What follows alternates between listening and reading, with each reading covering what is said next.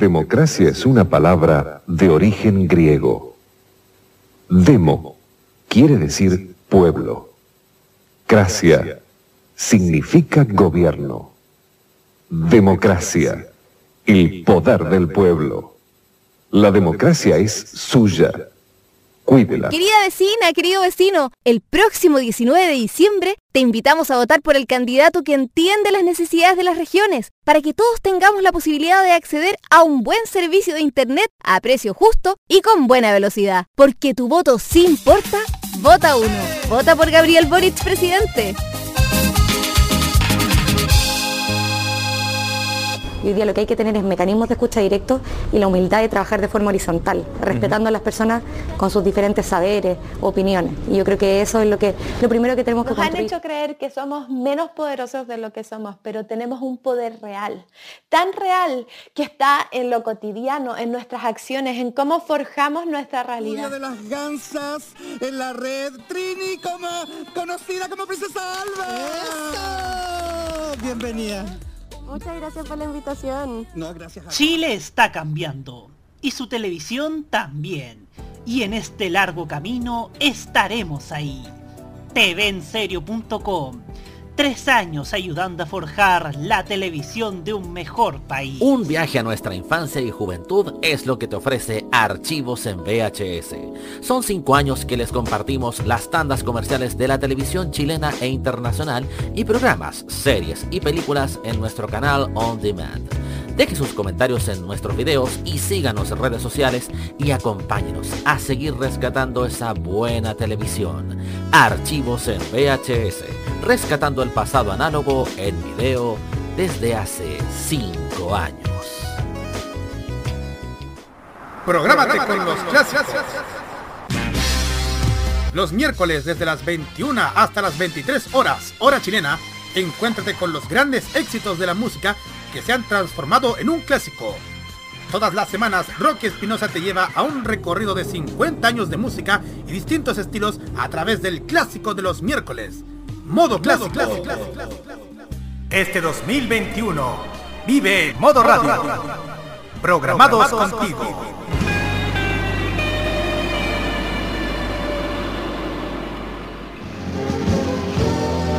Viene ya ese hermoso tiempo nuevo de cambiar. Siente ya este mundo de futuro por ganar. Es la patria que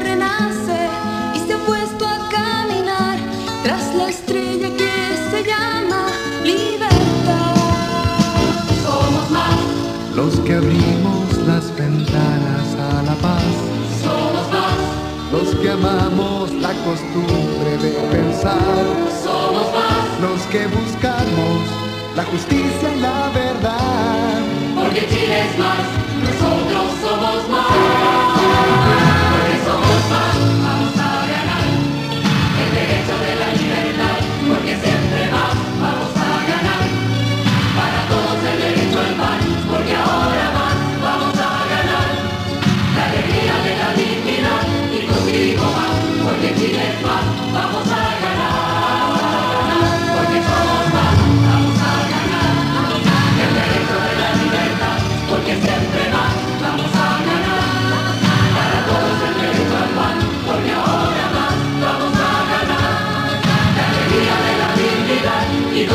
más, porque Chile es más.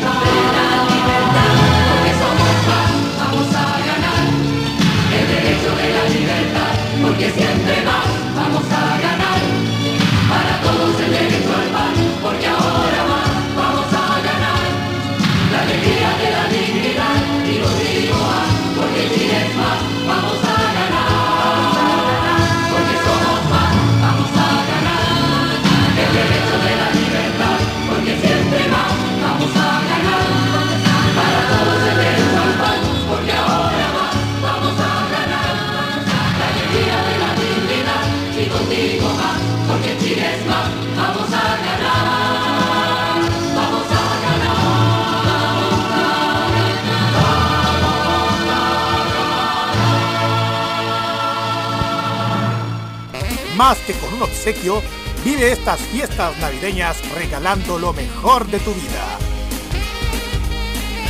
En diciembre, vive Modo Radio, programados contigo. Hoy cerramos la temporada 2021 de La Cajita, en donde te contamos de todo. Lo bueno, lo malo y lo feo de nuestra pequeña pantalla. Sí, hemos visto polémicas, actos, contenidos e invitados que hubiésemos preferido no hablar. Pero también vimos minúsculas pero importantes señales de cambio. Hubo un replanteamiento de la industria que hoy tiene a Televisión como el canal abierto más rentable del país, con una parrilla programática mucho más diversa y con un esquema de realización digno de admiración. Con la salvedad, claro, de la polémica innecesaria entre Perla y Daniel Aranguis en El discípulo del chef. Contamos la metamorfosis curiosa de la red. Todos pensábamos que el rumbo que iba a tomar el canal 4.1 de Santiago iba a ser el correcto y se dedicarían a reflejar las necesidades, injusticias y anhelos de nuestro Chile. En algunos casos lo consiguieron, pero en otros dejaron bastante que desear. Se han pegado shows innecesarios y han entregado varias horas importantes de su programación infomerciales sin ningún tipo de control. Mega quiso cambiar también, salvo la polémica de BTS en mi barrio, que terminó con el espacio fuera del aire de- después de una temporada que terminó con dignidad, y sin posibilidad de una segunda, este covers el que lleva la batuta de un show renovado entre famosos. Sin embargo, lo concreto es que el canal 9.1 lidera, pero no de forma holgada como antes. Justamente en una industria tan cambiante pasó una de las posibilidades que nosotros anticipábamos. Un liderazgo zigzagueante entre los de Vicuña Maquena y los de Machaza. Y eso está muy bien porque además incentiva a los avisadores poner sus pautas publicitarias en ambas estaciones y a una competencia real entre estos canales. TVN por fin salió de su crisis. Canal 13 quedó relegado al cuarto lugar por problemas internos y decisiones erráticas. En fin, este fue el año en que la industria vio brotes verdes y el liderato está mucho más repartido. Honestamente, estará para cualquiera. ¿Qué va a pasar el 2022? Por supuesto que la calidad de la televisión depende de quién gane el domingo, y ahí vamos a estar para contarlo. Lo bueno, lo malo y lo feo, como siempre ha sido. Soy Roberto Camaño y así abrimos la cajita. Érase una vez un país con unos medios de comunicación complacientes con el poder, ¡Arriba los corazones!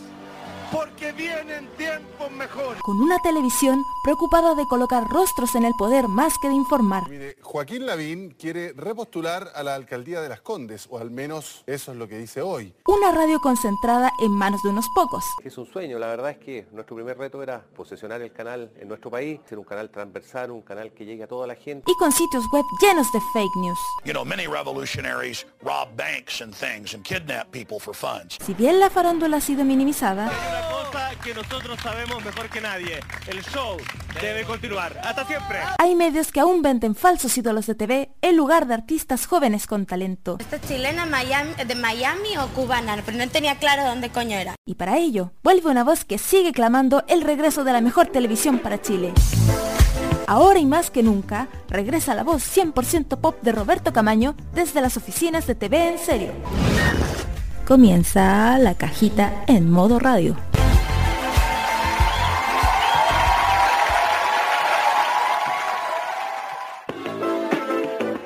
Hola, ¿cómo están? ¿Qué hubo, qué hubo?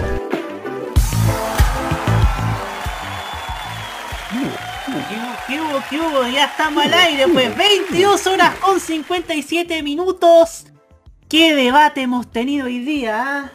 Creo que este debate, a pesar de, algunas tesis demasiado pesimistas, diré yo que... Yo, yo creo que, yo reitero lo que dije en Tolerancia Cerdo, este debate sirvió para despejar varias dudas y transformarlas en certezas. Pero estamos nuevamente con ustedes para cerrar la cajita por este año. Ha sido una tremenda temporada que hemos tenido en este 2021 y esperamos seguir por la misma senda en este 2022.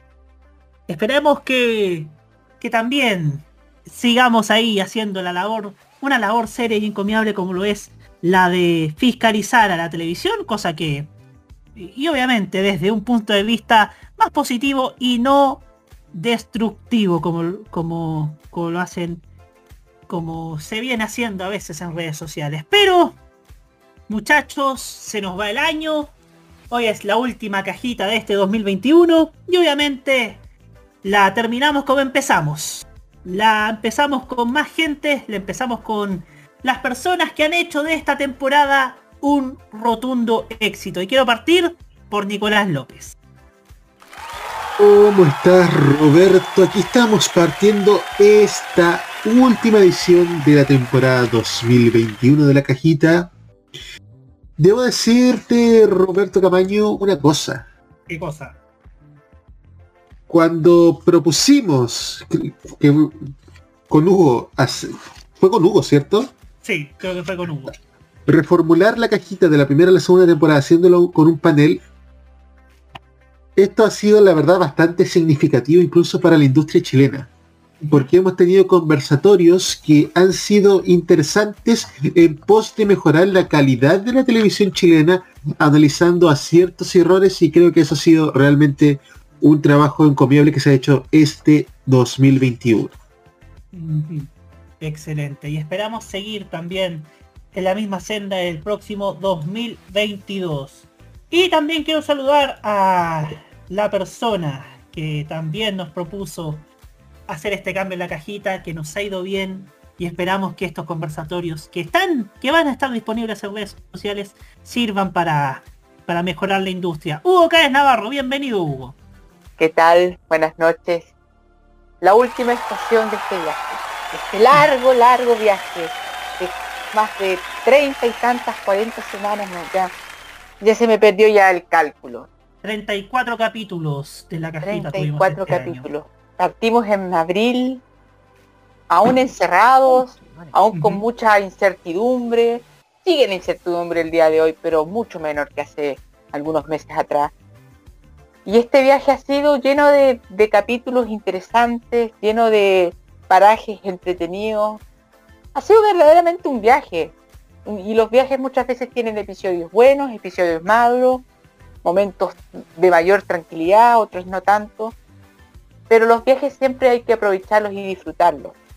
Y eso me quedo, me quedo con eso, me quedo con que este viaje ha sido bien aprovechado y estoy muy contento de haber podido comenzar y terminar este viaje con ustedes. El año pasado entré, entré de manera tímida, me consolidé durante el año pasado y ahora he entrado de una manera más permanente y creo que ha sido una entretenida temporada y eso es un augurio para otro nuevo viaje. Pero eso, estén veremos. Muchas gracias, Hugo Cárez. También quiero saludar a. También quiero saludar a otra persona que, si bien no estuvo, si no me equivoco, desde el inicio de esta temporada, también ha querido, también se ha sumado y también es parte del éxito de este año en la cajita aquí en modoradio.cl. Roque Espinosa, bienvenido. Así es, Roberto, ¿cómo estás? Muy buenas noches, amigos oyentes de la cajita.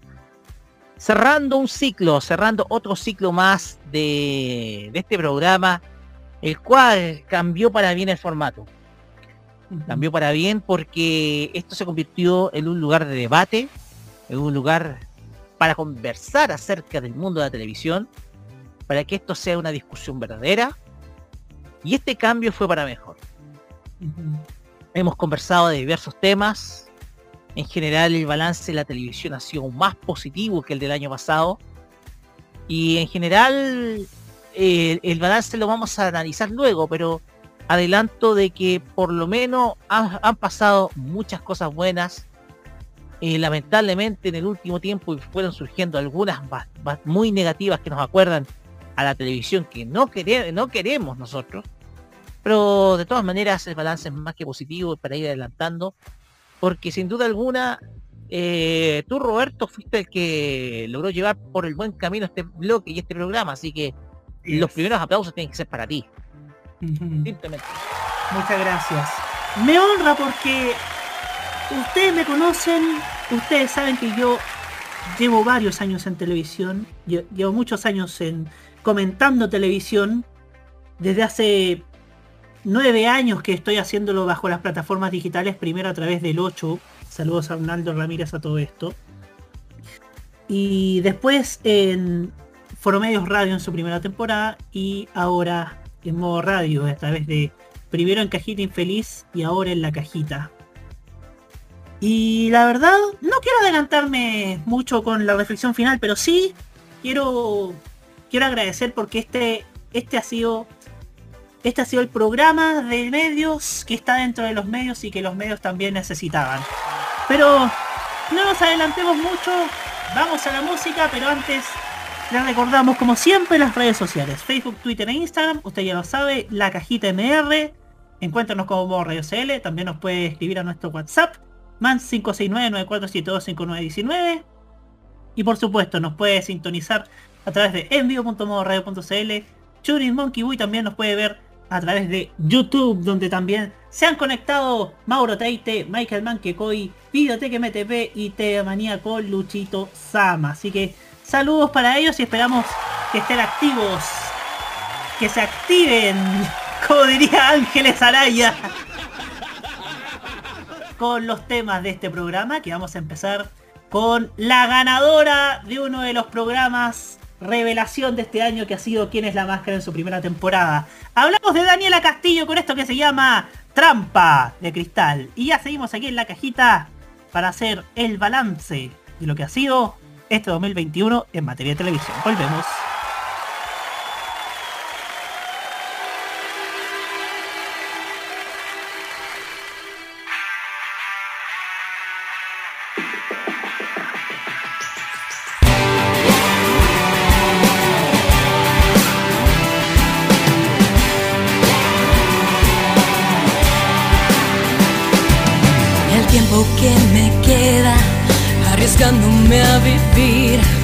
Un papel que no he elegido, que no quiero para mí. Y ahora encuentro arena donde había mar. Sé que pierdo el tiempo pensando en luchar contra quien y de quién somos dos, tratando de ser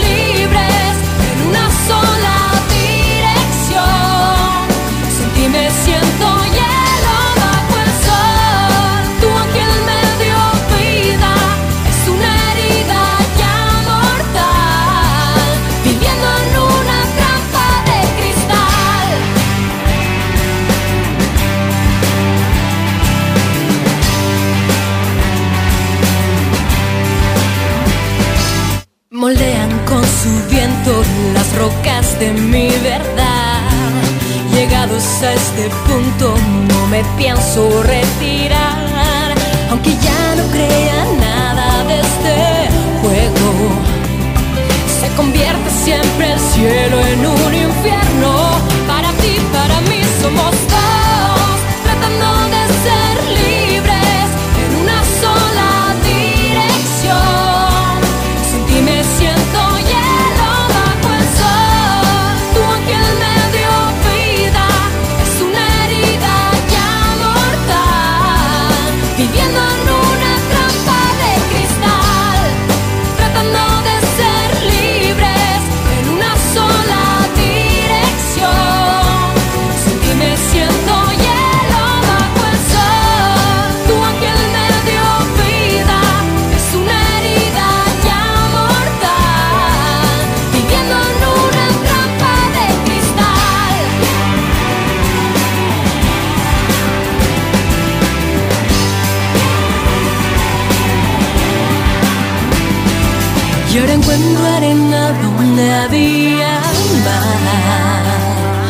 Préstame tus alas y echaré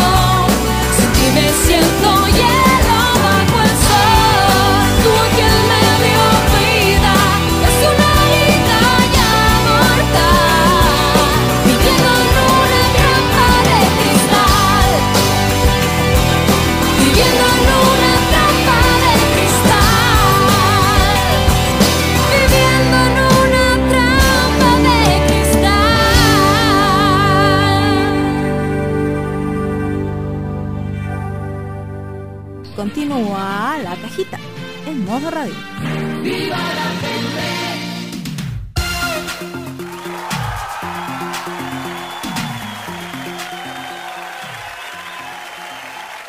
23 horas con 8 minutos. Seguimos aquí. Estamos ya. ¿Qué seguimos aquí? Comenzamos eh, ya con los dos temas que tendremos hoy día porque vamos a vamos a hacer este balance del 2021 un balance que ha estado que quiero ser sincero. Quiero partir poniendo la pelota al piso. El año pasado hemos contado en la primera temporada de la cajita hemos contado noticias malas. Muchas noticias malas respecto al tratamiento editorial que se le ha dado a ciertos temas como como la cobertura de brotes de COVID en, en un sitio de haitianos en Quilicura. Hablamos acerca de los despropósitos editoriales al invitar reiteradamente a Joaquín Lavín, a Marcela Cubillos. Hablamos de que no había espacio para la música, no había espacio para el sano entretenimiento, porque claro, la pandemia, la pandemia yo lo había, había arruinado muchas cosas, diría yo.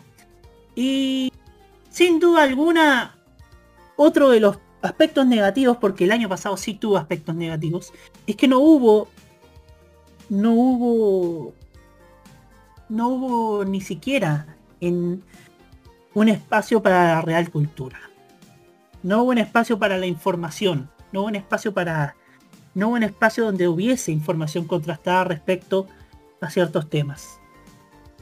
Puedo decir a juzgar por lo que hemos contado en la cajita y en TV en serio también, que este año ha sido todo lo contrario.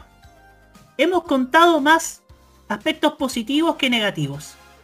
Pero claro, también también hay una hay una dictomía que es que hay algunos programas, como el caso del discípulo del chef, que todavía siguen pegados en la misma televisión del 2011 ¿Y a qué me refiero con que sigan pegados a la televisión del 2011? Con esta pelea innecesaria, esta pelea casi... Esta pelea entre Perla y Daniel Aranguis que yo al menos considero que a juzgar por los el tenor de las del, del casting del discípulo del chef yo estaba con la mentalidad de que tarde o temprano iba a pasar tarde o temprano iba a pasar y finalmente pasó. Todo empezó con una simple cuchara, de, se agrandó innecesariamente. Eh, una fuente dijo a un portal que llegaron a incluso a los empujones, llegaron incluso a... Llegaron incluso a... Hubo incluso violencia psicológica. Y esto se da lamentablemente a dilucidar en los tribunales. Entonces yo creo que en ese sentido creo que Chilevisión no, no preveyó que, un casting con personas chispita, como se le puede decir, podía dar pie a esto. Ahora, todo lo malo que tuvo el discípulo del chef lo compensan otros programas como Quién es la máscara, porque es un programa que yo, que a mí, debe ser sincero, a mí me agrada ver. Me agrada mucho ver quién es la máscara. Siento que era uno de los programas que le hacía bien eh, que, redefinió el concepto de programa entretención, porque si era habitual hasta hace 10 años, era ver famosos no solamente compitiendo, sino que sino que peleándose entre ellos en pantalla para así retroalimentar a los otros programas de, de la farándula dura que eran muy poderosos en este año, eh, en esos años, perdón, hoy día no lo son, aunque el señor, aunque el señor fue en salida diga lo contrario, ¿ah? pero creo yo que tanto Quieres la Máscara como The Covers y Masterchef Celebrity le dieron otro enfoque a los concursos de famosos y eso se agradece. Se agradece que haya esta, esta nueva perspectiva respecto a, los, a cómo hacer competir a los famosos y no, y no con el fin de agarrar la portada de las últimas noticias, sino bajo un aspecto sencillamente banrollista, que es lo que defendíamos, lo que defendemos nosotros en este, en esta, en este programa y en este portal. En cuanto al informativo, yo no, yo no creo, yo no creo que este año el informativo la televisión y sobre todo las elecciones, en estas elecciones, yo no creo que los noticieros estén abanderizados por un candidato u otro. Ni siquiera por el candidato de la SAC. Ni siquiera. Hay muchos que dicen, ya, pero no, no le han dado la cobertura a, a- a los mitines de Isquiasiche. Se lo han dado. Se lo han dado. Y también debemos agradecer, debemos agradecer desde el fondo, desde lo más profundo de nuestro corazón, que no se hayan pegado los mismos patinazos editoriales de 2017. Porque uno veía los noticieros en 2017 y lo primero que sentías era vergüenza ajena. Porque todos los días empezaban con algo relacionado con Venezuela. Empezaban con cosas respecto a Piñera, por sobre todo esa cuña de cuidado los amigos del gobierno, los chilenos no nos gustan los abusos, ni mucho menos cuando abusan de los poderes del Estado para hacer campaña. Algo así. Y hoy día vemos al piñerismo haciendo campaña por el candidato de la SAC. Felizmente eso no lo vimos, no lo hemos visto. Y a jugar por esta semana no lo vamos a ver porque ni siquiera han sido cas- caja de resonancia de las noticias falsas. Y eso también se agradece. Lo que sí, creo yo, que hay que que hay que que hay que redefinir los programas de debate del domingo. Ver Mesa Central es como ver una campaña hacer hacia las ideas de libertad y desarrollo. Tolerancia cerdo y pauta libre quizás sean las excepciones a la regla. Pero en el caso de Mesa Central y Estado Nacional, creo que les hace falta equilibrar mucho la balanza. Y por otro lado, por otro tema, creo yo que el hecho de que 5 de 7 canales estén estén cerrando el año con números azules, creo que es una noticia muy positiva para la industria. Porque creo que eso les va a permitir que puedan apostar por por más contenido, por más espero que en el caso del canal nacional, si es que gana el candidato que queremos que gane, se apueste por contenido nacional, por contenido local. Y que se dé realce el contenido local, porque no me gusta ver a TVN vendiéndome a culpa y después una novela turca que quién sabe cuánto público tendrá. Pero me gusta que los canales, los 5 de los 7 canales, estén con números azules en cuanto a lo que respecta a balances financieros. ¿Y sabe por qué me gusta? Porque a mí no me gusta celebrar crisis. Ni siquiera celebré la de Mega. A lo más dije que se veía venir. Porque el modelo, porque el modelo que tenía de negocios que tenían tal vez era bueno, pero no era pragmático. Y hasta Mega ha tenido que. Ahí nos están buscando. No, Parece que nos, parece que nos pillaron los de los del PR que estábamos haciendo. Que estábamos haciendo transmisiones clandestinas. Pero bueno. Nosotros nunca celebramos crisis. Ni siquiera la de Mega. Nomás dijimos que lo que le pasaba a Mega en cuanto a audiencia era una buena noticia hasta para ellos mismos. Porque eso iba a motivar a que sí o sí se reinventaran. Y yo mantengo que lo que tienen en la noche no lo tienen en la tarde porque siguen aferrados a las novelas. Y en eso contigo en directo con pasapalabra les ha dado cancha tiro y lado. Y en, y en esto es bueno que estén, a diferencia de, de hace 10 años, y hago la diferencia con hace 10 años porque hace 10 años éramos muy críticos con la televisión y con justas razones. Porque la televisión chilena no salía del tándem de hacer programas al- hacer programas y contenido al servicio de la farándula. Recordemos que la farándula era muy poderosa hace 10 años. Y entonces es bueno, redondeando la idea, que los canales estén teniendo brotes verdes en buena lid y con contenido de entretenimiento más que nada, mucho más amigable y mucho más acorde a la situación mental que vivimos como país, que era lo que estábamos pidiendo el año pasado y que este año se, logró en parte. De que hay temas que solucionar, hay temas que solucionar, pero creo, creo que la televisión chilena va a transitar por un buen camino. Y por último, a los señores del canal 4.1 de Santiago. No es por ser insistentes, pero no creo que sea una buena, una señal positiva que la televisión chilena esté, de que ustedes como canal estén apostando más por infomerciales que por contenido local. Sé que siempre han apostado por ser un canal, por ser un canal quizás más, que no apuesten tanto, que no apuesten a contenidos más masivos, porque obviamente la red nació para ser un canal alternativo desde su génesis. Pero si ustedes quieren darle coherencia a una línea editorial, primero, no hay que pegarse shows seguidos. Y son, no solo son, solo el canal Netito, son el canal de los olivazos. Y estos olivazos no puede, se ven feo comunicacionalmente para un canal de televisión que quiere re, que quiere reflejar el Chile de hoy, al menos lo que dice su declaración de principios.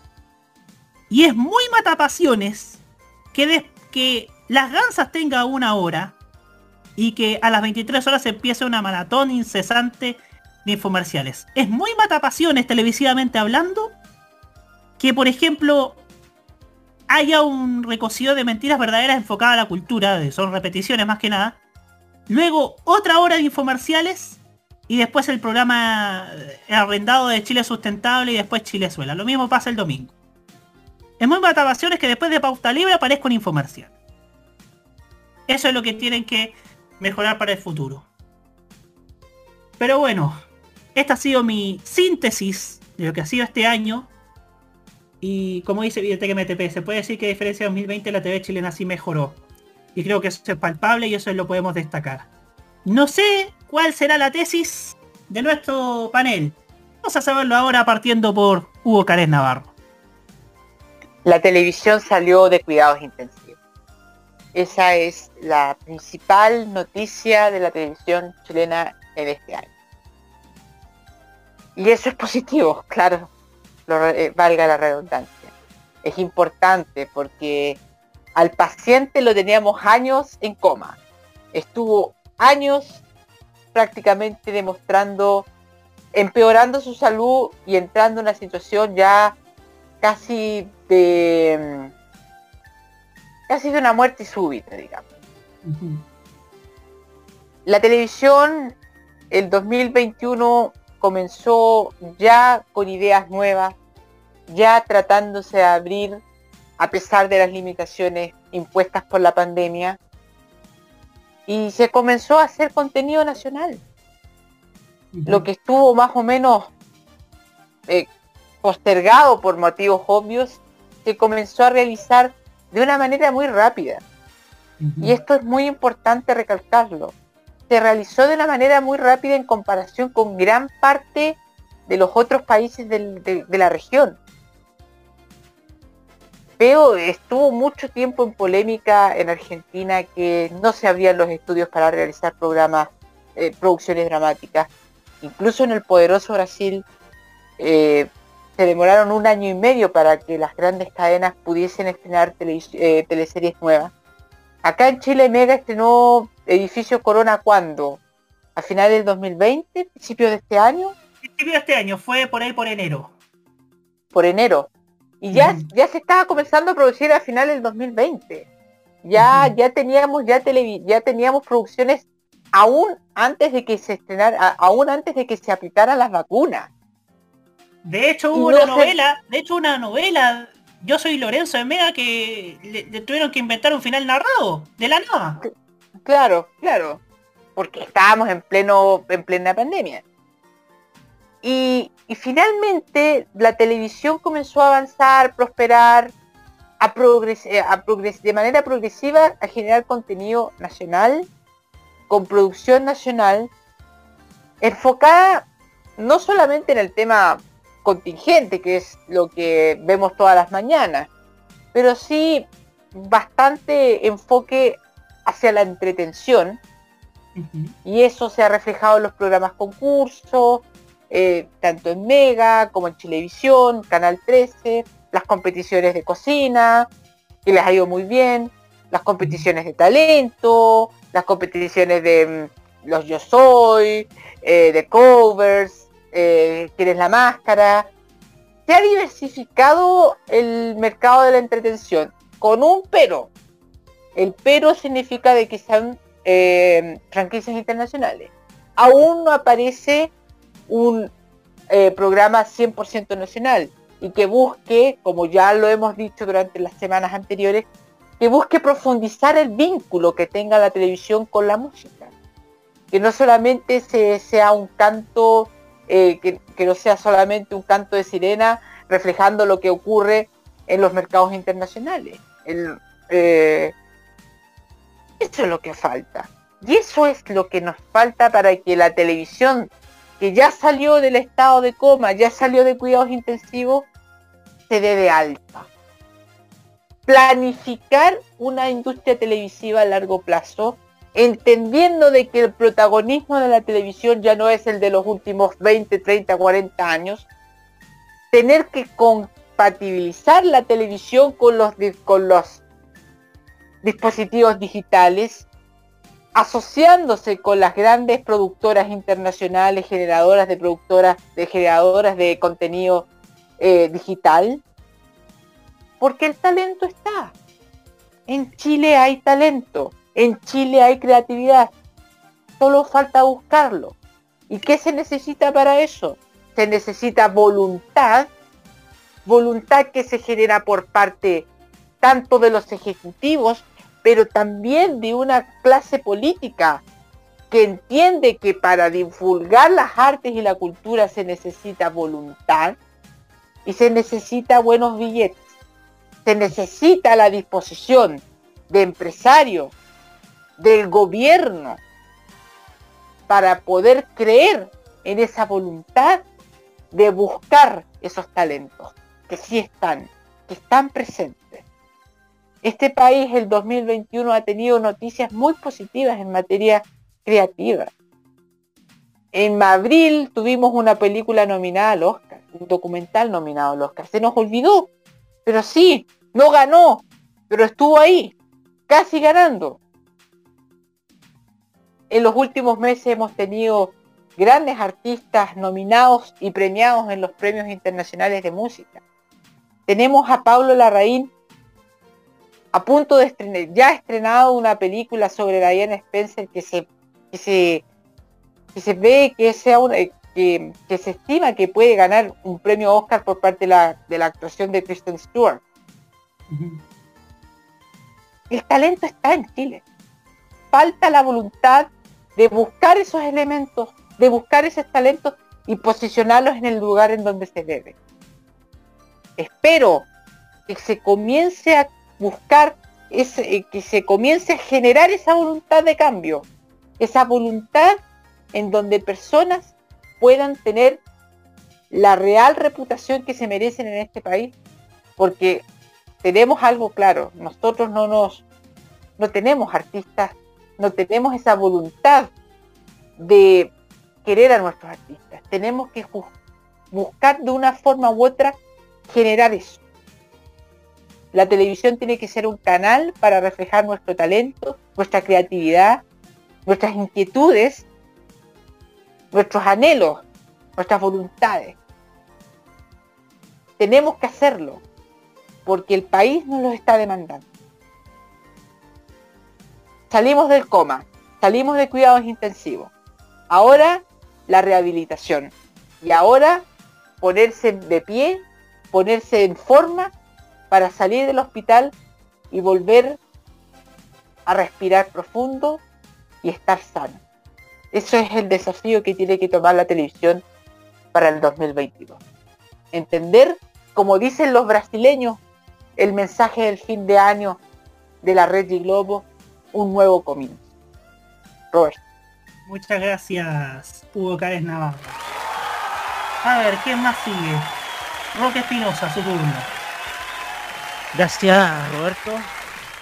En particular, el recuento este año en términos de la industria televisiva ha sido más que positivo, a pesar de algunos detalles que uno debe, de los cuales uno tiene que, tiene que también criticar.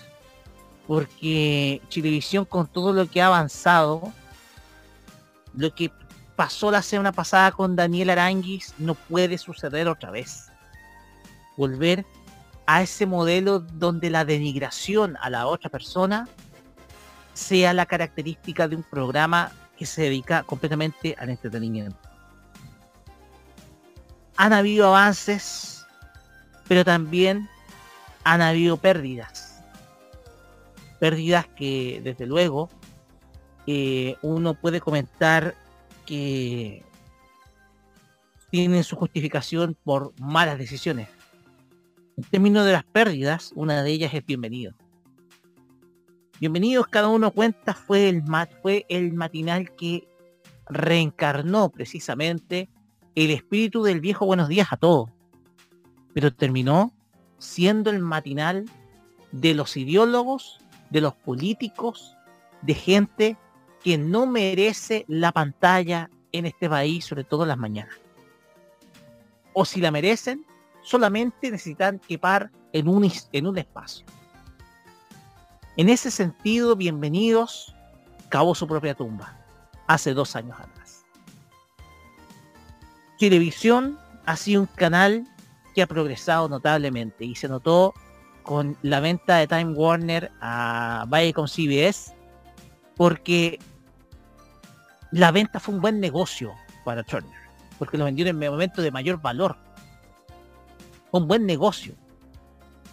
Y Viacom CBS lo que tiene que hacer es mantener esa línea que ha seguido Chilevisión durante los últimos tres años.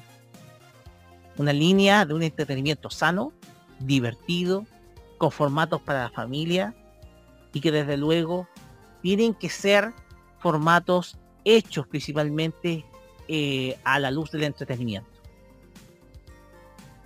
Mega, que ha sido el canal que más hemos criticado, y con justa razón, tiene que de, a poco ir cambiando ese modelo, porque yo siempre lo he repetido, no puede ser que Mega sea una caravana de teleseries desde el final del noticiero de la tarde hasta el de la noche.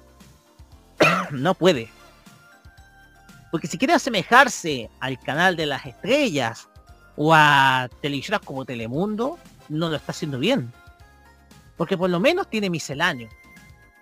Y lo que le falta Mega son misceláneos. Para ir pausando esa caravana de teleseries que a veces llega a aburrir. Entonces lo que tiene que hacer Mega es aprovechando que tiene el grueso de actores de, dentro de la industria, lo que tiene que hacer es, innovar en la creación de seriales y de, y de unitarios.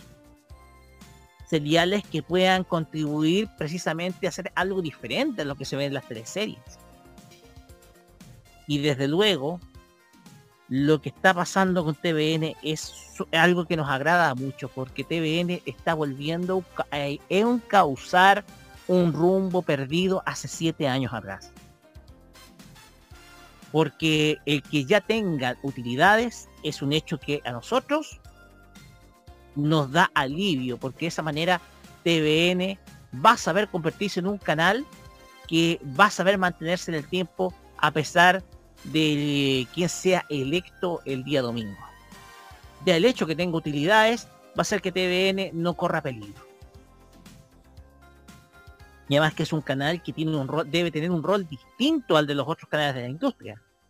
Que debe tener, que tiene que regirse por, obviamente por la sintonía, pero competir con algo diferente. Y aquí la nota roja la pone la red, porque lo de la red ha sido decepcionante. Decepcionante en el sentido de que trató de venderse con algo distinto, pero ¿qué fue lo que nos entregó? Nos ha entregado una caravana, pero de si no fue capaz de contra de contraprogramar a la Teletón hace una semana atrás, entonces estamos viendo un canal que está teniendo la dirección de alguien que es un incapaz. Un incapaz. Porque sin duda alguna, ¿para qué se restó la Teletón la red? No le trajo ningún beneficio. No le trajo ningún beneficio.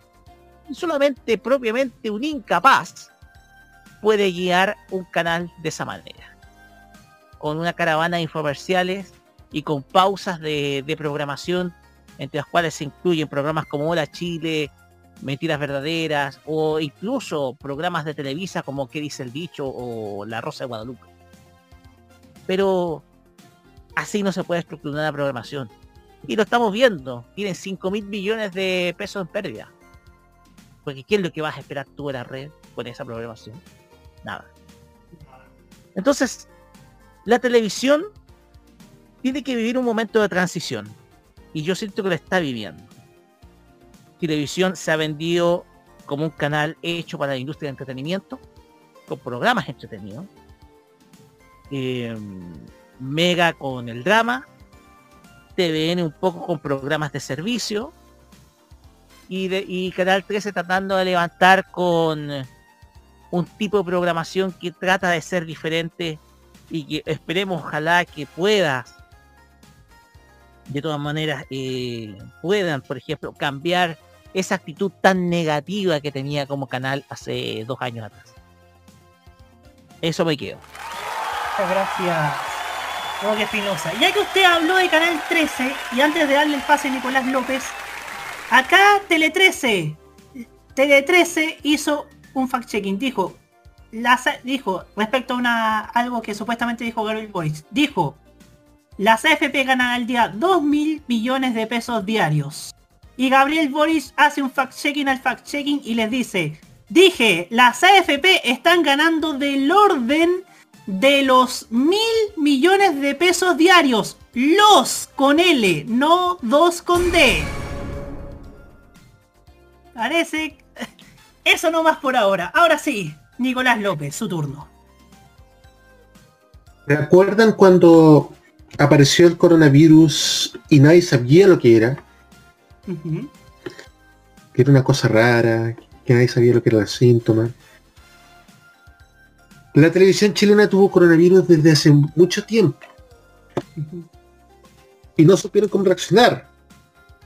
Buscaron soluciones que eran falsas. Intentaron buscar remedios, pero esos remedios terminaron siendo peor que la enfermedad.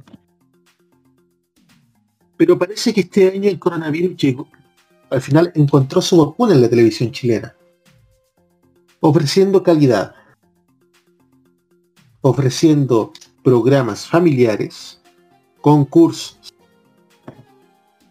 no cuadrándose políticamente como pasó el 2016 y 2017. Que encontramos desgraciadamente en esto también algunos antivacunas como el señor Valencia, como el señor Fuensalida, como el señor Roja, chuche su madre, perdón que lo diga así, pero eso es lo que es. Aquí vemos que la televisión está haciendo esfuerzos, buscando formatos, ideando, creando. Está haciendo lo que tenía que hacer desde el principio, apostar a la entretención sana. Y no por ser entretención sana o blanca tiene que ser necesariamente fome. Los resultados están a la vista.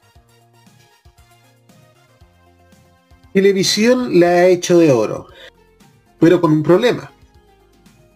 Que suele ser el problema también del señor Valencia, que mata rápidamente a la gallina de los huevos de oro abusando de los formatos. Pasó con Pasapalabra. Pasó con Yo Soy. Puede que pase con quién es la máscara. Y también apela a la nostalgia buscando polémicas como el discípulo del chef. Ya cuando vimos el cartel de quiénes iban a ser los participantes, nos dimos cuenta del tipo de programa que podía ser. Televisión Nacional la está haciendo bien. Tiene números, tiene números verdes, los números azules, perdón. Y eso es bueno, porque nosotros queremos, creemos en la televisión pública. Pero no creemos que esta televisión pública tenga que sobrevivir en horarios clave con teleseries bíblicas o con teleseries turcas. Armar una temática de nuevo va a ser muy difícil, pero Televisión Nacional tiene, y es su deber, apostar por la industria nacional en lo que respecta a ficción. Ya tuvimos un buen re regreso de Mea Culpa, ojalá que hagan otra temporada porque realmente es muy bueno el producto. Canal 13. Pucha, Canal 13. Es que yo no sé qué están haciendo. Van a intentarlo de nuevo con un formato de baile. Y honestamente, es que no. No sé cuál es la obsesión de los Luxes con intentar replicar formatos de baile. Lo han intentado y les ha salido horrible. No, por favor. Amiga, date cuenta. Por favor, aprende, señores del 13. Está ahora lanzando señales en streaming enfocadas a las teleseries, enfocadas a, a los reality y es que tampoco parece ser una opción viable. La OTT está bastante abandonada a su suerte. Yo no sé qué está intentando el 13. Además me, me sorprende lo extremadamente rentable que es al no tener ninguna producción propia, pero tener bastante programa de nicho. A tal punto que se dan el lujo de hacer una segunda señal llamada TV más 2. Que es un híbrido entre, entre el TV más principal y el UCB Televisión actual. Respecto al canal de Kilin, pucha que ya lo dije tantas veces. Prometió mucho y dio muy poco. Lo que me sorprende de todo este año es que le dimos tribuna, cancha, tiro y lado a los, tres, a los seis titanes de toda la vida. Pero entre medio han surgido opciones que son bastante interesantes. Bastante buenas incluso para la televisión. Esa televisión alternativa. Nació NTV, con cobertura nacional. Nuestra televisión digital terrestre ya está en casi todo el país, con los cinco canales principales. Tenemos alternativas, tenemos el canal de la Universidad de Chile que tiene espacios bastante interesantes, tenemos Web TV. Web TV es una tremenda alternativa en estos tiempos. Es todo lo que pretendió hacer la red, pero bien hecho. Y ni siquiera con, ni siquiera de forma low cost, sino con producción bastante cuidada, elaborada, con rostros de peso y con auspiciadores clase A. Y, y usando y arrendando además los, los estudios de Canal 13. Exactamente. Vimos el despegue de la OTT con TVN Play. La televisión digital terrestre empezó a expandirse por todo el país. Los cuatro canales principales ya están casi de Arica a Punta Arenas. TV Más, un canal chico, tiene tres señales entre ellas uso de televisión y está en cinco ciudades del país. Incluso en Conce. Está en Concepción, está en La Serena, Coquimbo, está en Viña Valparaíso, está en Gran Santiago, está en Puerto Montt. ¿La Araucanía era la otra o...? ¿Cuál era la otra? Me falta una. Falta una. Puerto Montt, sí, Puerto Montt. Puerto Montt, la no, A, Puerto Temu- Montt, a- a Temuco todavía no han llegado. pero sí que me falta una. Puerto Montt, voy a buscar. Ya, ahí- ahí busque. No, pero creo que son esas. Son que esas. son, son cinco, pero... No, de aquí. No, debe ser La Serena, Coquimbo, Concepción, Puerto Montt y Santiago. Junto con Valparaíso. Tenemos también un proyecto un, poco más arriesgado en la televisión chilena y eso siempre es bueno. Por lo mismo el balance tiene de dulce y de gras, porque hubo muchas cosas que pudieron ser, pero no fueron otras que se otras que se pueden mejorar, que está el 2022 para hacerlo. Y por supuesto, creo que incluso fuimos duros con la industria. Pero esa dureza, esa dureza a la larga funcionó. Sí, de todas maneras. Porque la, indu- la industria ahora está empezando a reaccionar. Está empezando a despertar del letargo que fue esa tremenda crisis que no fue uno o dos meses, fueron varios años. Y los resultados están a la vista. Una televisión que se recupera de a poco. Y me gustó el concepto del coma que tuvo Hugo Cares, porque realmente la televisión estuvo en un coma profundo. Pero de a poco está dando indicios de que se está recuperando. Esa sería mi reflexión. Muchas gracias. Muchas gracias, Nicolás López. Para cerrar este bloque, este primero de los dos bloques que vamos a tener, porque obviamente no, no vamos a estar hasta la una de la mañana haciendo este programa, Videoteca MTP nos dice, se puede decir que a diferencia de 2020 la TV chilena sí mejoró. También nos dice, si fuera ejecutivo de Albavisión y viera lo que se convirtió la red, le hubiese pedido hace rato la renuncia a Víctor Gutiérrez. Ojo, Canal 9 de Argentina tenía una crítica similar, que no tenía producción propia. Que no tenía producción y que su fuerte eran las novelas, un par de series y obviamente infomerciales. ¿Qué pasó? Albavisión vendió el 9 al grupo Octubre, los dueños de página 12, y hoy día es un canal, quizás que un, un canal que le ha dado, se ha tomado en serio la producción local, el 9 de Argentina, no es el canal 9 de hace 10 años, y es, y es un canal bastante, bastante mucho más entretenido que hace, que hace 10 años, incluso compitiendo el tercer lugar con América. Otro comentario, y si fuera ejecutivo del grupo Quinienco, o sea el grupo Luxich, después de ver los balances negativos del 13, habría puesto en venta el canal hace rato y buscando compradores que sepan de TV. Aquí nos dice Andrés Felipe de Lázari de Brasil. Hoy es un nuevo día de un nuevo tiempo que comenzó. Claro, por supuesto. La vuelta de Mea Culpa fue el gran punto positivo de TVN. Aún más después de, que Albavisión no transmitió la TVTON de Guatemala por primera vez el año pasado, pero ayudó a convocar al resto de los canales y contraprogramó bien, mismo con crisis financiera. Ahora podrá volver a transmitir la campaña el año que viene con utilidades y ayudando a financiar los costos de producción del evento. Y por último, archivos en VHS nos dice, TV Más llega a Temuco y Osorno en señal análoga, ya que arrendan la señal a BioBio TV. Pero en digital no tiene para cuándo, ya que BioBio TV tiene licitación en esas dos ciudades. Acá hay dos opciones. O TV Más deja de ser arrendador de BioBio TV para poder transmitir con transmisores propios, o sigue este, o sigue este arriendo. Lo primero podría tener más sustancia porque eso le permitiría que Bio, que el Bio Bio TV pueda salir en, también en, con cobertura nacional en, en la TDT de Temuco. Para que ya saben, Bio Bio TV tiene la programación de la radio Bio Bio de Santiago, incluyendo eh, espacios propios y un par de espacios arrendados. Raya para la suma, el balance es mucho más positivo que el año pasado. Eh, creo yo que hay cosas que se pueden mejorar. La TV chilena salió de la UCI, salió de, cuidados intensivos.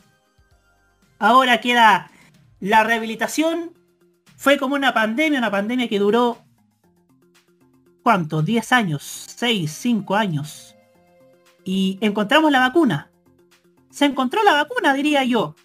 Pero aún quedan esos antivacunas, esa gente de Chile digno, esas, esos, pat- esos entre comillas patriotas que siguen remando para el lado que no deberían. Por suerte, esa gente no tiene el mismo poder que hace 10 años. Y quizás el próximo año estemos contando más aspectos positivos que la televisión. Ojalá que así sea. Nos vamos a la música, nos vamos con Denis Rosenthal y esto que se llama Encadena. Y ya seguimos en la cajita porque ya vienen los nominados de los más y los menos del 2021. Volvemos.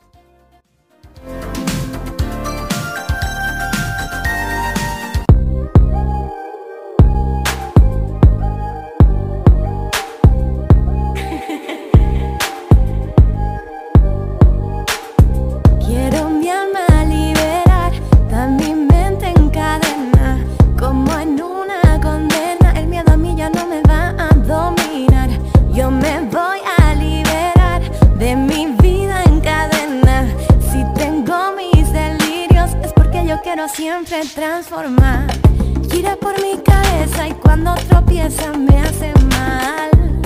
Ese razonamiento de nuestro cuerpo al respirar. Que como una serpiente escurre tu mente y te hace olvidar que tú vales más que todo eso que pueden mirar. Voy a luchar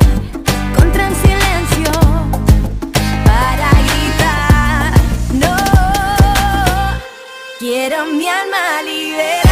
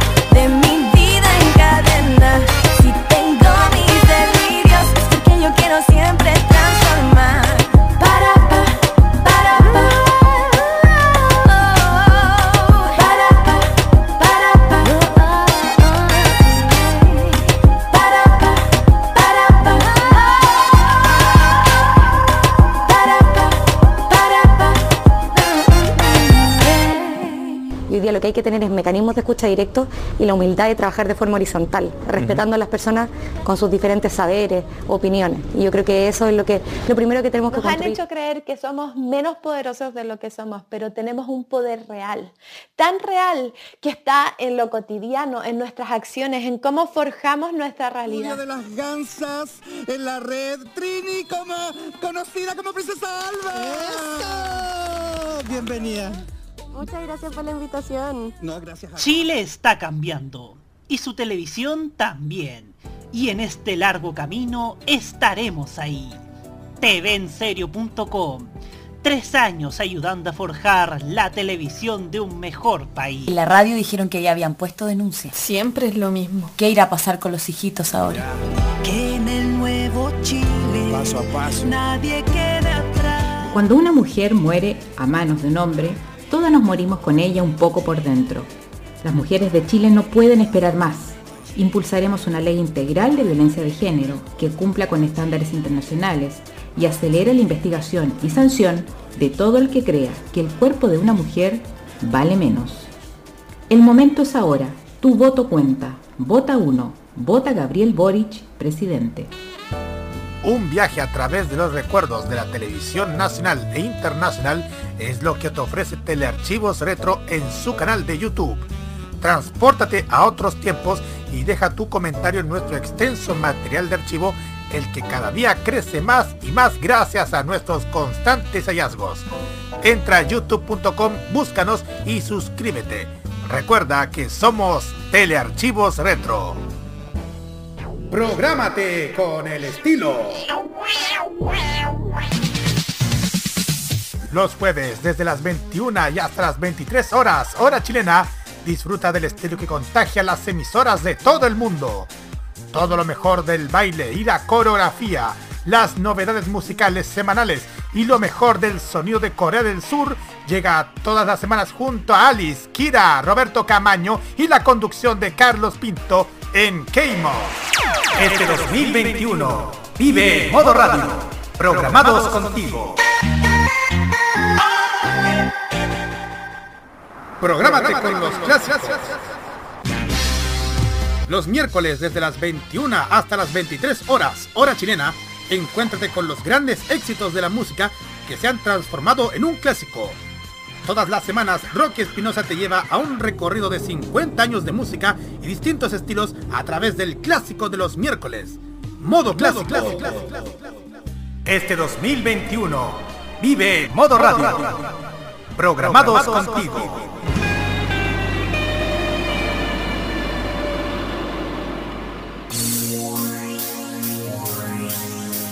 Cuando apuestas por ti mismo, estás haciendo una inversión en tu propio futuro.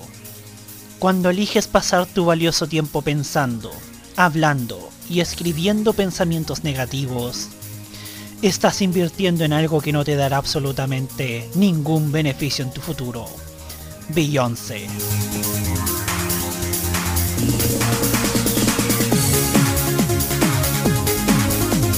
Prográmate con Modo Radio. Modo Radio es para ti. Compartamos el periodismo de verdad y denunciamos a los fake news.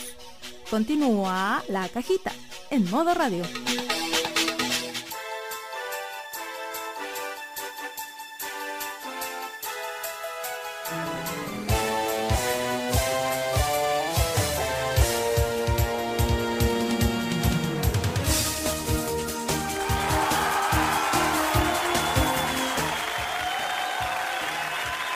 Son las 23 horas y 54 minutos en esto que se llama la cajita aquí en modo radio.cl ha llegado el momento, el momento que, que pone punto final a la a lo que hacemos nosotros, que es nuestro tradicional resumen de lo mejor, lo bueno, lo malo y lo feo de lo que ha dejado cada jornada televisiva, cada año televisivo, cada 12 meses en donde hablamos lo bueno, lo malo y lo feo.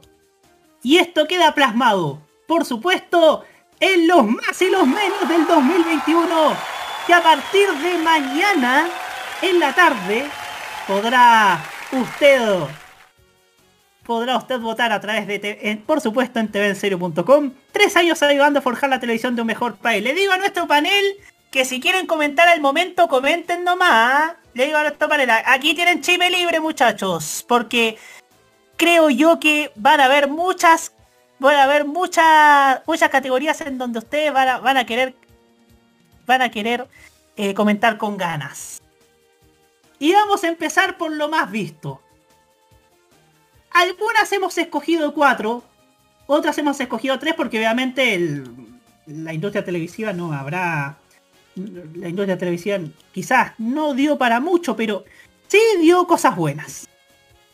Vamos primero con lo más visto. Que están nominados. Atención.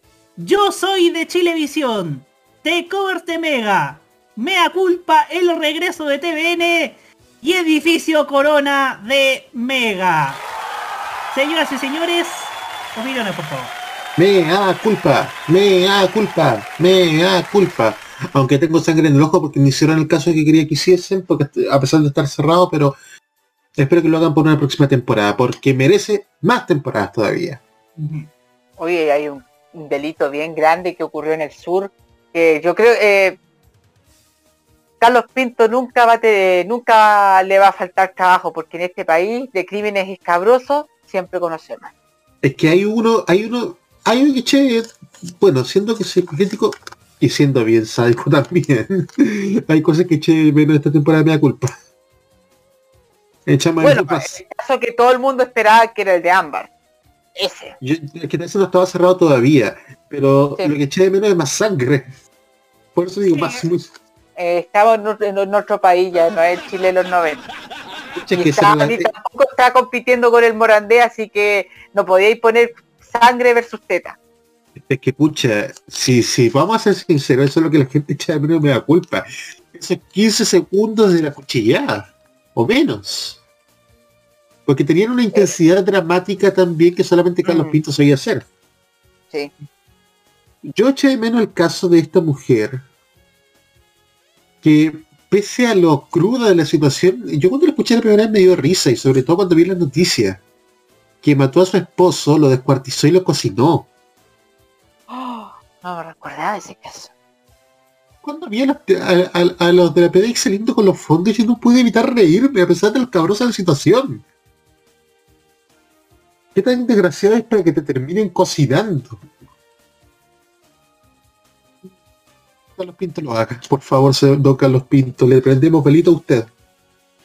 No, sé qué tiene que decir respecto a esta primera a esta, primera terna.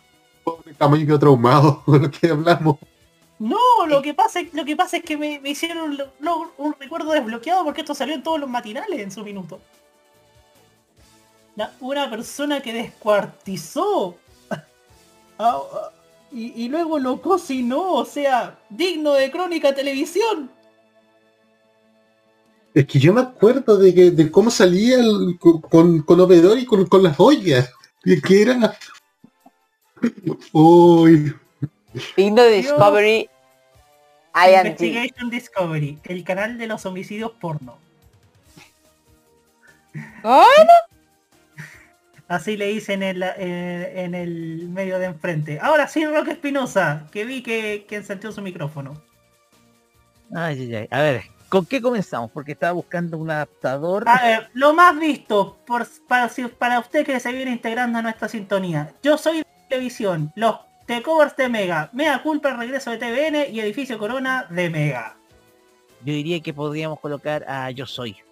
En su momento Yo Soy fue de hecho lo más visto.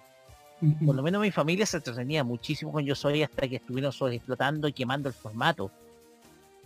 Me parece que Yo Soy es uno de los programas que más eh, más, más le ha contribuido a televisión. Yo pondría The Covers en Mega también, porque The Covers a sabi- eh, es la demostración de que Mega está cambiando y para bien. ¿Ya? Y yo colocaría Mea Culpa también. Mea Culpa. Era lo que la gente estaba esperando desde hace muchísimos años volver a ver. Uno- es uno de los programas más icónicos de la televisión chilena, Mea Culpa. Y el que lo haya traído eh, eh, eh, TVN demuestra de que el canal eh, está viviendo un proceso de cambio.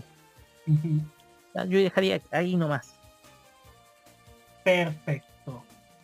Pasamos a lo menos visto. El salón de la infamia de la televisión. Que no es que en esta pequeña que en este resumen van a ver hartos salones de la infamia. Pero vamos a ir con esos programas que se ganaron la indiferencia de la televisión durante este año. Que recae en cuatro posibilidades. Mi barrio de Mega, Génesis de TVN, La Torre de Mabel de Canal 13, lo lamento por Paloma Moreno porque a mí me gusta como actriz y como mujer, y El Secreto de Ferija de Chilevisión. Oiga, le ¿Qué? faltó uno. El Swiss Natural, no sé cuántito. Eso Natural Lab. Eso viene en otra terna. Ah, ya, ya, ya, ya. Es que ese estaba mucha, ese estaba muchas nominaciones. Discúlpeme. Estaba muchas nominaciones. Yo creo que en este caso es mi barrio porque par- que parta desde el día uno del programa Funado fue de muy despedida y nada de valor se perdió en todo caso. No se perdió. O sea, o sea, que en el primer capítulo haya aparecido hasta en el New York Times, eso no lo logró ni Don Francisco. Que la verdad sea dicha. Que la verdad sea dicha. No lo logró ni Don Francisco. Lo que merecía más rating, porque acá queremos ajusticiar aquellos programas que no, que no, que no tuvieron la sintonía que ellos esperaban. Hay tres posibilidades. Los carcamales de Canal 13, Got Talent Chile de Mega, dicen, di- leí en el filtrador que el formato se va a volver a Chilevisión. Parece que vuelve talento chileno con el nombre de toda la vida y que agarró vuelo. Y los cinco mandamientos de Canal 13. Got Talent, pero aquí hay una justificación clara. ¿Cuál? El Mega se estaba metiendo en un terreno pantanoso para tratar de hacer una programación mucho más family friendly. Claro. Y, obvia- y obvia- y obviamente después de tanto hacer telebasura, el primer intento obviamente no les iba a salir bien. Les costó. Y recién con The Cover se afirmaron. Sí. Para bien. Sí. Y ojo, The Cover se hace en, en estudios arrendados a Canal 13. ¡Oh! Canal 13 podría arrendar todo su, su archivo visual. El único que les que arrendar. Sí. Debería prestarnos todo su archivo histórico y nosotros digitalizarlo y publicarlo. No, no, no, no, esa sería un- una ambición muy grande. Ya. Oye, mi caso sería Los Carcamales porque es una producción de grandes actores chilenos y que iba a comenzar bien, estaba comenzando bien, sacó como 10 puntos el primer capítulo y después ¡pum! se bajó. Eso. Un algo típico de las series chilenas, que parten muy de una manera muy promisoria y después bajan. Eso. Así es. Bueno, igual cayó la mala suerte de que, te- de que apareció en un canal que tenía la pantalla fría como Canal 13. Y No sé muy si Ro- fría. Sí. Roque Espinosa no sé si tiene alguna... Yo diría que Los Carcamales merecía también mayor rating. Es un Mayor programa que sí. eh, es producción nacional que debería por lo menos me, le merecía tener muchísimo más sintonía que, de- que debería. Yo para mí toda producción nacional significa por ejemplo algo positivo, en este caso una crítica al poder, en el caso de Carcamal- Cama- Carcamales, eh, es un eh, es un programa que merece ser visto por una amplia mayoría de personas, porque te ilustra una realidad que está oculta. Así que, nada que decir. Lo que merecía menos rating. Volvemos al Salón de la Infamia. Erkai y Fuerza de Mujer de TVN. El discípulo del chef de Chilevisión. Lo hemos criticado con, con justas razones a juzgar por lo que se develó la semana pasada. Melate de TV Más y la contraprogramación de la red del día de la Teletón. Es que, Camaño, ¿Qué? lo que merecía menos rating y nombre a la contrapromoción de la red. O sea, puede bajar de cero puntos. Es verdad. Puede, puede- puede marcar, puede marcar ratings negativos. Claro, o sea, puede marcar menos 7 puntos de rating. Menos 24.500 rayas 03, pun- menos de rating. Y pensar que no dieron la Teletón solamente porque Víctor Gutiérrez le tiene sangre en el ojo a Don Francisco por porque inventó lo del romance con la modelo. Ay. Cosas. Solo Bueno, eso, solo eso. Yo, oye, pero yo creo que también se merece este esta distinción a Melate porque tratan de revivir la farándula de mala manera. Aunque yo, creo que, aunque yo creo que me late, no sé cuánto es lo que marca, no creo que marque mucho. Creo que marca, lo, ma- lo máximo ha marcado como dos puntos. Entonces yo creo que eh, podríamos sacar a Melat, aunque yo creo Aunque que... dos o es- tres puntos, dos o tres puntos. Exactamente, yo creo que podríamos sacar a Melate por un concepto más que nada de que como programa no marca nada, digámoslo. Un programa fracasado. Pero yo creo que las turcas de, de TVN merecían menor rating. Sí. Porque si no, eh, jamás se animaría con el cambio definitivo de esa parrilla eh, TVN, porque el tema, yo, yo incluso le pondría las bíblicas también. Sí. Sí, pues las bíblicas eh, son la principal piedra de tope que tiene TVN para que innove en otro tipo de programación. Ojo, que dicen que, que el nuevo rojo que van a hacer el próximo año va a ir en horario estelar, porque quizá va a ser un programa semanal. Upa. Y No que no caigan en la mala costumbre.